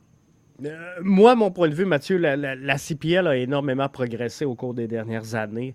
Euh, mais, tu sais, sans dire que j'ai trouvé que le CF Montréal avait manqué de respect euh, à, Forge, tu sais, je trouve qu'on n'a pas mis. Sans dire qu'on a fragilisé l'équipe pour affronter les clubs de CPL. Tu sais, on, on, a vu avec le 11 titulaire euh, du CF Montréal contre les clubs de CPL que, sans dire qu'on prenait ces matchs-là à la légère, ben, on comprenait qu'il y avait un gap entre la MLS et la CPL. Donc, Sean Rea, euh, je suis à la même place que toi, Mathieu. Je le vois dans le groupe. Et un peu comme on a fait pour euh, Waterman, je pense qu'il va s'intégrer tranquillement. Puis cette année, je le sais ce qui va se passer. On va le mettre une coupe de match, tout le monde va le critiquer, va dire qu'il n'a pas le niveau. Et là, tranquillement, pas vite, il va gagner ses minutes et euh, il sera euh, éventuellement titulaire. Mais pour moi, avec ce qu'on a investi sur euh, Matko Miljevic, je pense que ça sera euh, lui, du moins, qu'on va essayer pour euh, partir l'année. Est-ce qu'on fera des modifications en cours de route? Peut-être que oui, mais moi, ce que je vois, c'est un Sean Rea avec le groupe, mais dans la profondeur. Mais oublie pas que tu, joues une compétition de plus cette année. Hein. Il y a une League Cup en plein milieu de l'année. des matchs, là, il y en a puis des, kilométrages à faire, il y en a. Alors, euh, je, soupçonne qu'il y a des joueurs qui vont avoir besoin, euh, qui vont avoir des minutes plus qu'ils n'en auraient eu dans une saison, entre guillemets, normale. Autre chose aussi, euh, on, on, parlait tantôt du retour de la trêve internationale l'an passé où le CF Montréal le match de Cincinnati, le but de Torres qui fait en sorte qu'on gagne ce match-là, puis là, on part sur une séquence de huit matchs de suite sans défaite. Ben, j'ai envie de te, faire un copier-coller sur 2023. Lorsqu'on va revenir, Montréal reçoit Philadelphie encore, au Stade olympique encore, en match d'ouverture le 18 mars. Ensuite, on ne joue pas avant le 1er avril parce que c'est la pause internationale et on s'en va à Vancouver. Après ça, c'est Nouvelle-Angleterre. Lorsqu'on va ouvrir le stade Saputo, on va être le 15 avril et ça va être DC United. Ça va être quoi la place du CF Montréal au classement? ça va être quoi la fiche du CF Montréal au 15 avril? Et ça va être quoi la fiche du CF Montréal à la fin du mois de mai? Et je pense qu'il y a des joueurs, dont Sean Ria, que le nombre de minutes de jeu qu'ils vont avoir va, être déterminé en fonction du, rang au classement. Si la saison, sans dire que la saison est finie, que si clairement, tu as pris, as pris 13, 14, 15 points de retard rendu mi-mai, il y a des gars qui vont bouffer des minutes qu'ils n'auraient pas bouffé normalement. Et on verra aussi. Moi, mon questionnement, j'ai beaucoup lu et beaucoup entendu sur le fait que notre nouveau coach, M. Lozada, dans les critères d'embauche, c'est qu'il y avait un style similaire à Nancy. Pas sûr tant que ça, moi. Pas sûr tant que ça, moi. aussi. Tu peux avoir des similitudes, peut-être, mais le souvenir que j'ai à DC, euh, c'était un peu n'importe quoi et ça changeait pas mal match après match. S'il ventait d'un bord, on jouait d'un bord. S'il pleuvait, on jouait autrement. S'il faisait soleil, il y avait. C'était un peu n'importe quoi. Alors, quel sera le style de jeu? Quelle sera la formation que l'entraîneur va mettre sur le terrain? On prend pour acquis là, que ça va être un copier-coller sur ce que Nancy a fait, mais il n'y a rien de moins sûr que ça. Alors, on va jouer avec combien de joueurs devant? On va jouer avec combien de joueurs au milieu? Et ça, ben, veut, veut pas, ça va déterminer le nombre de chaises, puis ça va déterminer si certains, dont Sean Rea, euh, trouveront une chaise lorsque la saison va commencer. C'est clairement ça. Puis j'ai vraiment hâte de voir. Puis tu le disais, le calendrier. Euh, encore une fois, là, je pense que la MLS s'est dépassée. Euh, le calendrier est encore spécial cette saison aussi. C'est que partout dans le monde, Jeff, quand tu fais un calendrier, le Paris Saint-Germain, exemple, ne jouera pas deux fois l'Olympique de Marseille, tant et aussi longtemps que le Paris Saint-Germain n'aura pas joué une fois contre tout le monde. La MLS, c'est un calendrier qui est différent, on le comprend, mais tu joues deux matchs contre les équipes de ta conférence et tu affrontes 14 équipes dans ta conférence. Ce que je ne comprends pas, c'est qu'on va avoir joué deux fois Philadelphie, on va avoir joué deux fois Miami, puis le mois de mai ne sera même pas arrivé. Alors que Columbus, on ne les voit pas avant le mois de septembre. Le premier match contre Columbus, c'est au mois de septembre. Il devrait, dans une logique, puis on termine la saison contre Columbus. Une fois toutes les équipes de l'Est. Puis après ça, tu rejoues encore une deuxième fois contre toutes les équipes de l'Est. Ce qui fait que tu joues avant le mercato puis après le mercato. Tu joues au début de l'année, tu joues à la fin de l'année. Je comprends que ça prend un premier match puis ça en prend un dernier, c'est normal. Mais de dire, de dire que le, très exactement, je l'ai devant moi, que le 27 mai, c'est fini. C'est fini, on ne joue plus Miami. Que le 20 mai, c'est fini, on ne joue plus les Red Bulls de New York. Attends une minute. C'est des adversaires directs. C'est des adversaires directs au classement, puis à partir de la mi-mai, c'est fini, on ne joue plus de l'année. Je, trouve ça particulier. Puis là, rajoute à ça la Ligue Cup en plein milieu de la saison. C'est des matchs où, si tu avances, ben, tu risques, tu vas jouer plus de matchs que si tu n'avances pas dans cette Ligue Cup-là. Puis si tu te fais sortir en partant, là, tu te trouves avec un beau trois semaines de vacances. Tu sais, il y a un paquet d'enjeux cette année dans le calendrier de la MLS qui fait que, veut, veut pas, ben, les effectifs vont bouger en conséquence, selon moi. Et tu sais, c'est pas normal, selon moi. Puis je comprends que tu veux jouer un peu dans l'Ouest aussi, mais c'est pas normal qu'au mois d'octobre, deux, tu as trois matchs, deux de tes trois matchs sont contre l'Association de l'Ouest, alors qu'on va être dans les deux. C'est plutôt tes deux derniers matchs à la maison, c'est contre l'Ouest. C'est ça. Et alors qu'on va être dans une course, en tout cas, euh, on, va, on verra bien la saison, là, mais tu risques d'être dans une course aux séries. Euh, tu termines contre l'Ouest. Ça aurait été le fun d'avoir, euh, par exemple, un peu importe, là, mais un Toronto, New England ou Toronto, peu importe, Atlanta. Euh, du moins des, concurrents directs, que ce soit les, Red Bull, que ce soit Orlando. Tu sais, ça aurait été logique de, mettre ces matchs-là là, ensemble en fin de saison. Oui, mais tu sais, comme je te dis, je pense qu'encore une fois, ça fait partie des choses que la Ligue doit, doit améliorer. Euh, un des enjeux majeurs pour cette Ligue-là, pour moi, c'est le voyagement. Je, l'ai dit, je l'ai répété.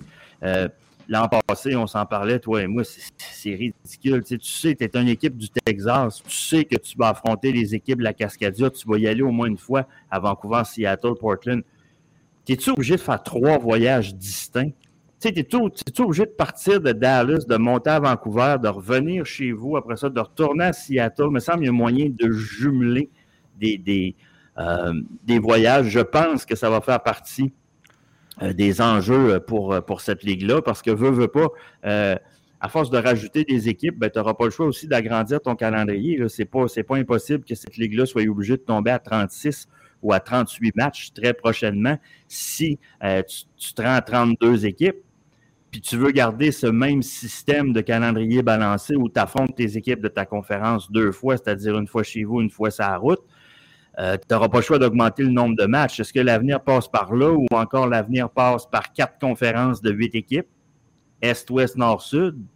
Il y, a plusieurs options qui, qui, euh, qui s'offrent à la MLS. Euh, mais il ne faut jamais oublier que cette ligue-là est la ligue au monde qui couvre le plus grand territoire. Le CF Montréal voyage dans une saison ce que Arsenal voyage dans neuf saisons. Les gens ont tendance à l'oublier, ça.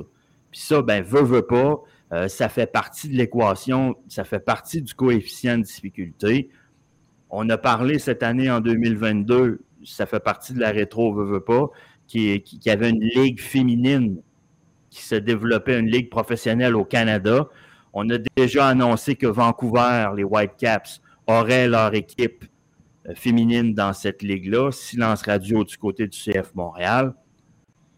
Je trouve ça ridicule, cette nécessité d'avoir d'un océan à l'autre en partant. Ça fait partie pour moi des talons d'Achille de la CPL, d'avoir une équipe à Halifax, puis d'avoir une équipe à Vancouver.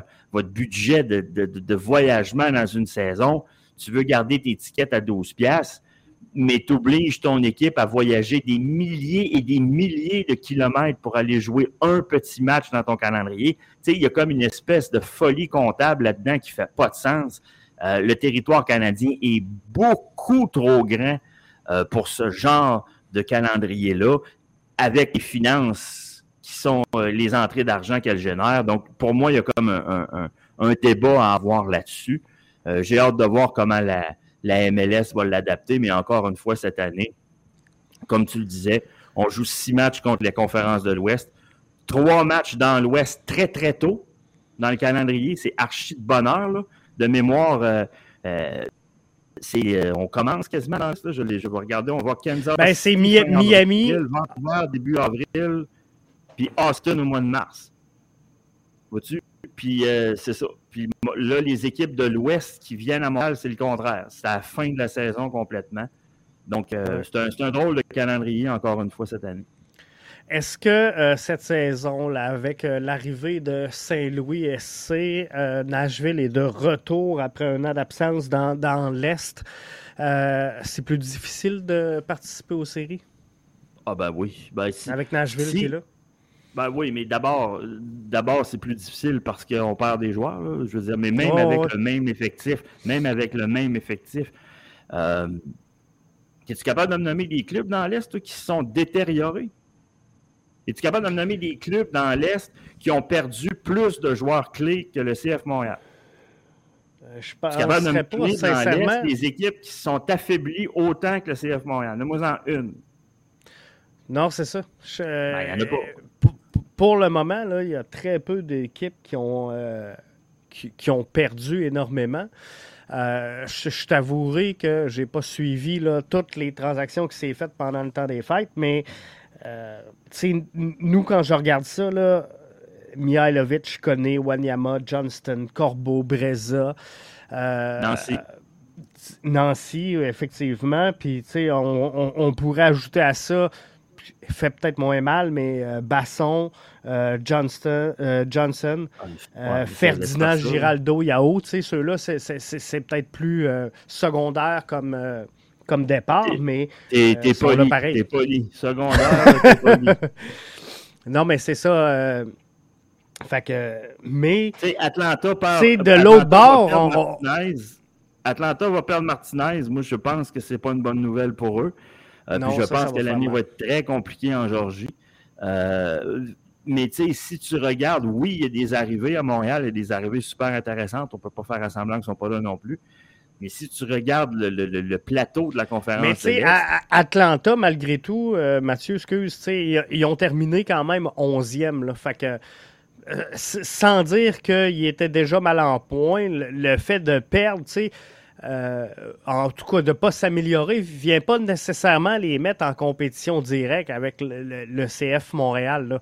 Mais, tu sais, si je regarde, le peloton de tête. Philly, pour moi, c'est pas dégradé. New York City, c'est pas dégradé. Euh, Red Bull, c'est pas dégradé.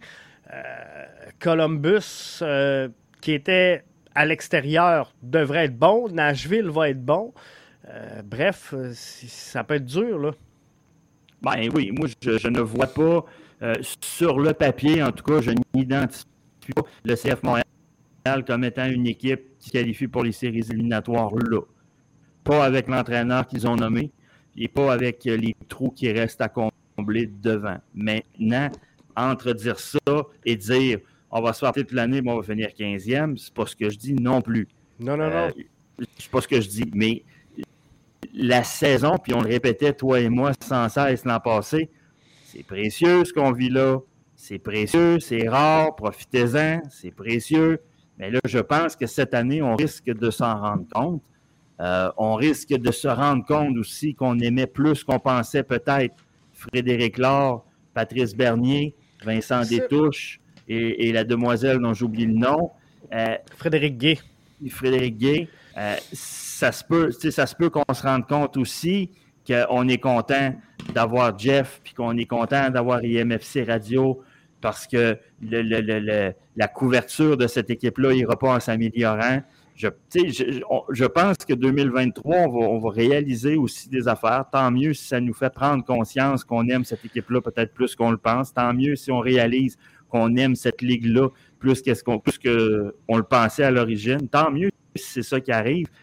Mais c'est assurément des, points qui méritent de s'interroger et de se questionner. Je reviens à ce que je vous disais tantôt. J'ai hâte en maudit de voir la follow au match d'ouverture. Moi aussi, j'ai vraiment hâte. Puis je, crois sincèrement qu'il y aura quelques ajouts d'annoncer euh, avant la saison parce que qu'on le veuille ou non. Là, on perd Mihailovic, Koné, Wanyama, Johnston, Corbeau, Breza, Nancy.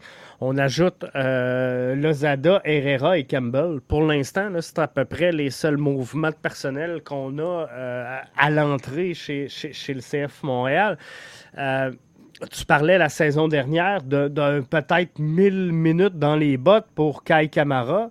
Euh, je suis obligé de te dire que ça ira pas en s'améliorant cette saison.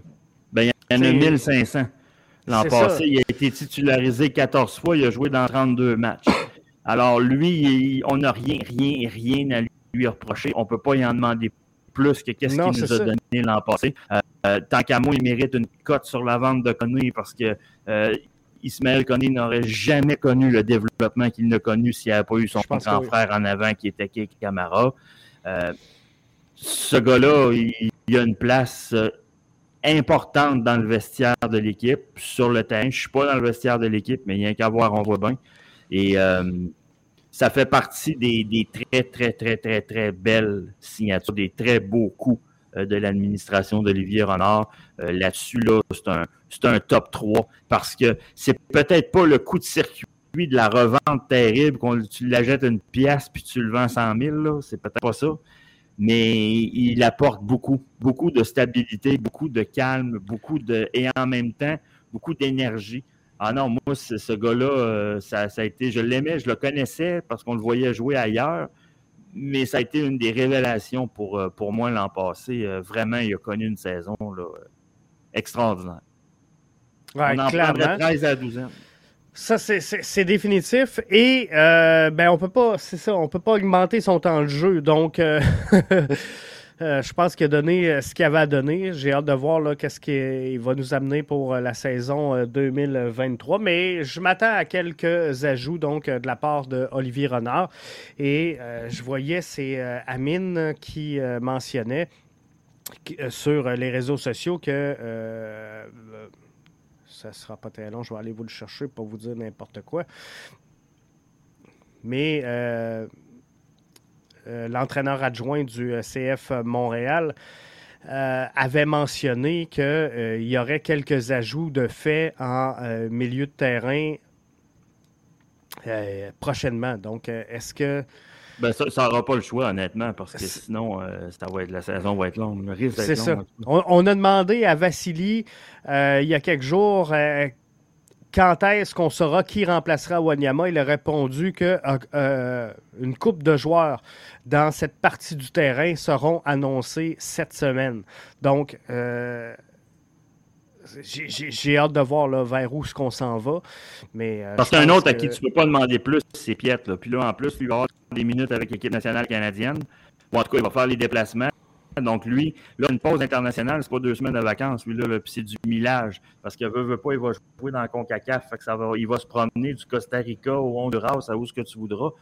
Euh, donc, lui, tu peux pas y en demander plus. Puis très honnêtement, selon moi, il est déjà au sommet de son art. Là, ça me piète. C'est quand même pas Luka Modric. Là, on, va, on va se calmer. Alors, euh, il fait, il fait ce qu'il peut, il donne, il a le cœur à bonne place, il a le cœur gros comme le stade Saputo. Tu ne peux pas lui demander plus, ni au niveau des minutes, ni au niveau de rien.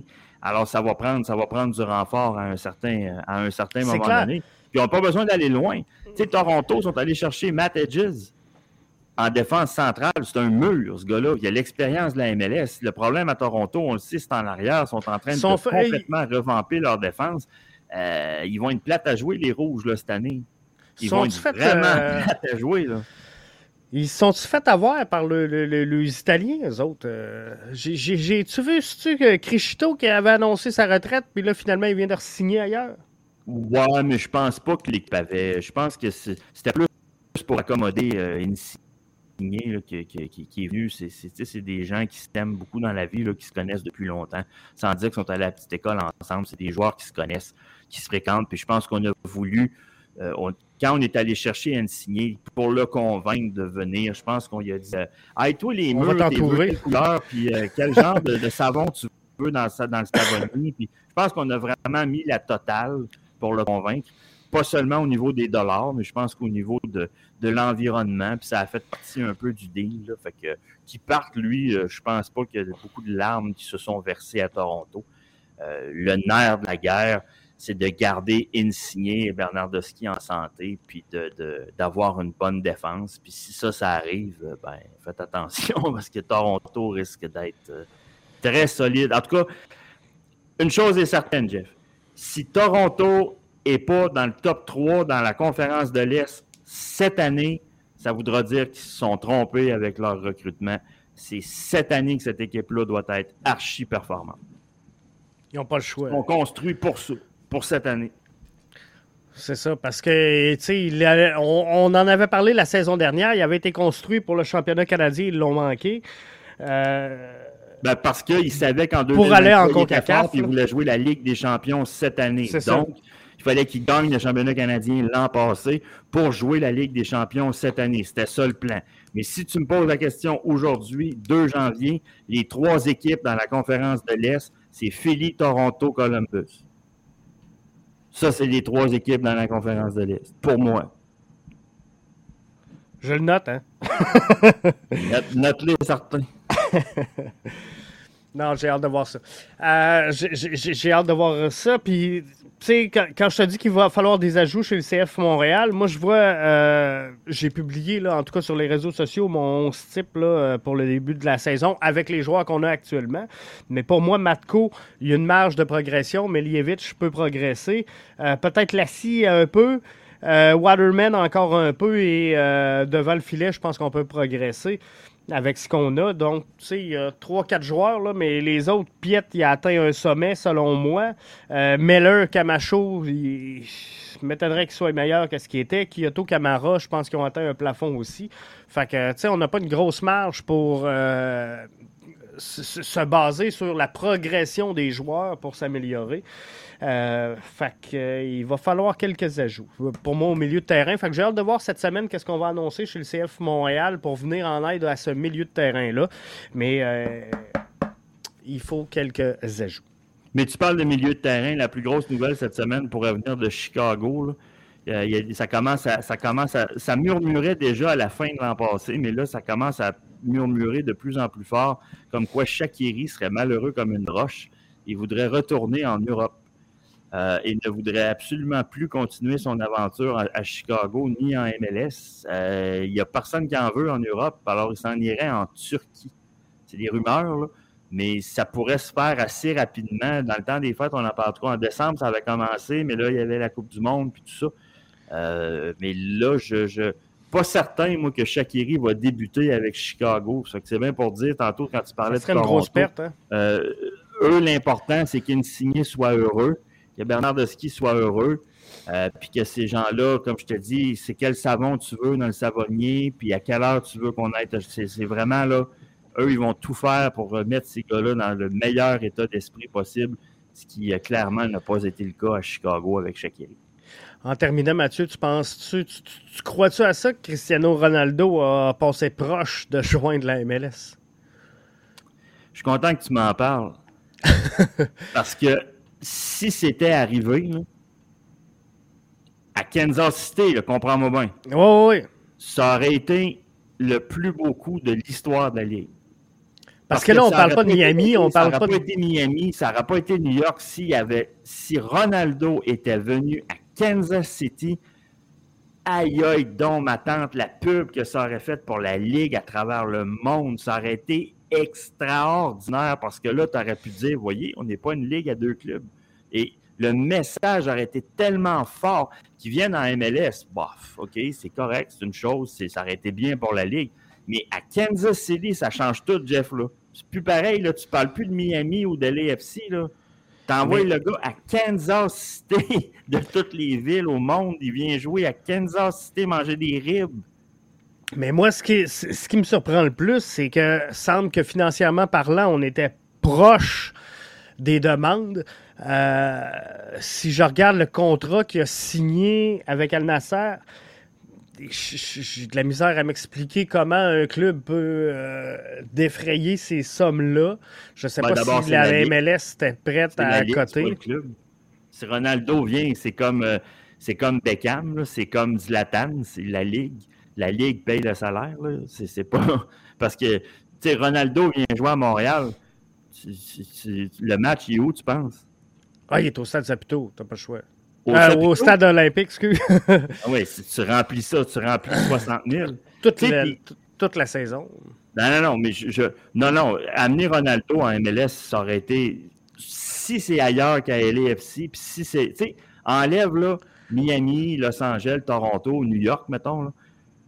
Puis m'aller dans une équipe, juste une équipe ordinaire, là, Kansas City, Salt Lake, euh, peu importe, puis tu fais venir Ronaldo, wow, ça aurait été de toute beauté. Je veux juste dire de quoi aussi par rapport à ça, parce qu'il y a de quoi qui m'a un peu énervé, puis qui m'énerve encore. Les gens qui critiquent Ronaldo, moi je suis pas le président de Ronaldo, puis dans le fameux débat Messi contre Ronaldo, moi je suis dans le team Messi, OK? Alors, je suis pas le président du fan club de Cristiano Ronaldo. Mais de dire qu'il a scrappé sa fin de carrière là, à ta minute. Moi, d'abord, je ne connais pas un être humain qui aurait refusé le montant d'argent qu'on lui a offert. Non. Je ne connais pas un agent au monde qui aurait refusé le montant d'argent qu'on lui a offert. Et dans la même semaine, on dit que Pelé, c'est un saint homme d'être venu jouer au Cosmos de New York et que Ronaldo, c'est un enfoiré d'être allé jouer en Arabie Saoudite.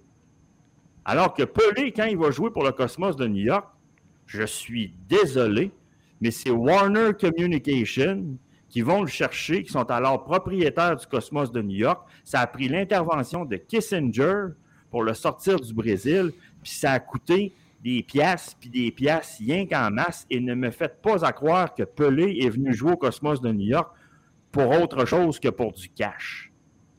C'est exactement ce que Ronaldo fait. Il s'en va dans des pays, dans un pays qui souhaite développer le football, qui souhaitent l'Asie. Il y a des équipes partout en Asie qui vont voir jouer Ronaldo qu'ils ne l'auraient jamais vu avant. Les parcours sont très similaires.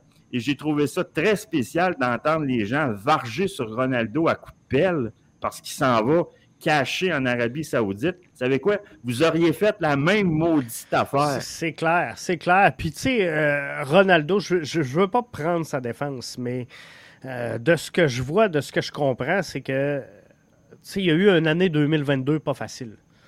Euh, je pense à l'extérieur du terrain, là, de ce que je comprends, c'est qu'il y a eu beaucoup de, de, de, chamboulements dans sa vie. Je pense que ça peut expliquer les résultats sur le terrain parce que, euh, quoi qu'on en dise, ils auront beau gagner tout l'argent du monde, ces gars-là sont humains pareil. Ah, c'est sûr, écoute. Mais moi, en tout cas, j'y souhaite pour le mieux. Non, moi Ce qui n'a pas aidé, honnêtement, c'est son entrevue qui est allé donner là, à Piers Morgan en, Angleterre. Euh, on sait que Cristiano Ronaldo a une très, très bonne opinion de lui-même. Puis ça, ben, ça, se dégage, puis les gens n'aiment pas ça nécessairement. Être, la, confiance, ça ne fait pas juste rimer avec arrogance. C'est beau d'être confiant, mais d'être arrogant, des fois, ça passe plus ou moins.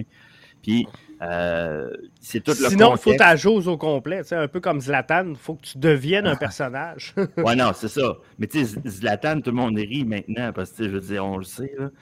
Quand, quand il avait quitté Los Angeles, puis qu'il avait pris, normalement, les athlètes prennent une page pour remercier les partisans, dire merci beaucoup Los Angeles, ta, Lui, il a pris une page pour dire ça m'a fait plaisir.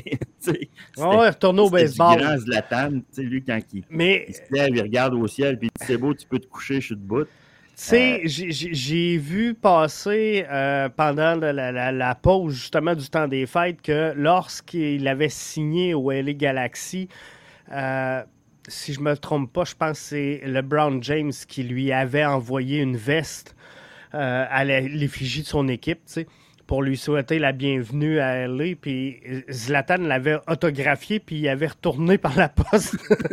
je, trouvais que c'était exceptionnel. Mais c'est un personnage. Il y a juste lui qui peut faire ça. Oh! c'est Zlatan. Il y, a juste, il y a juste lui. Ouais, c'est euh, magique.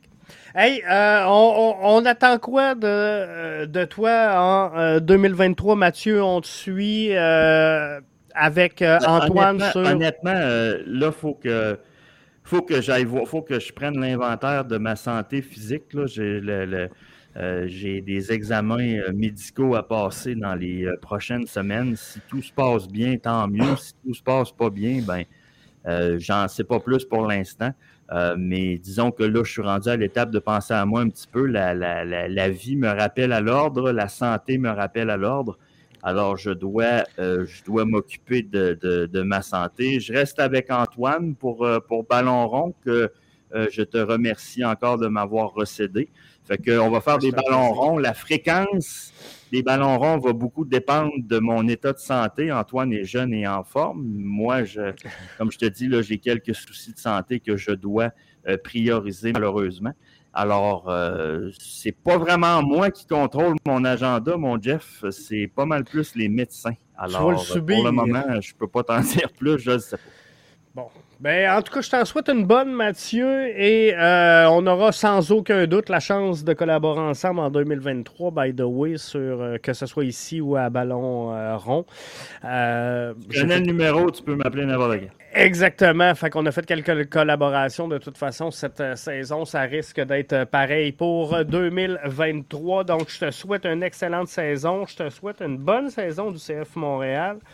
Euh, bonne fin de saison en Ligue 1 euh, également. Je sais que tu suis ça pas mal.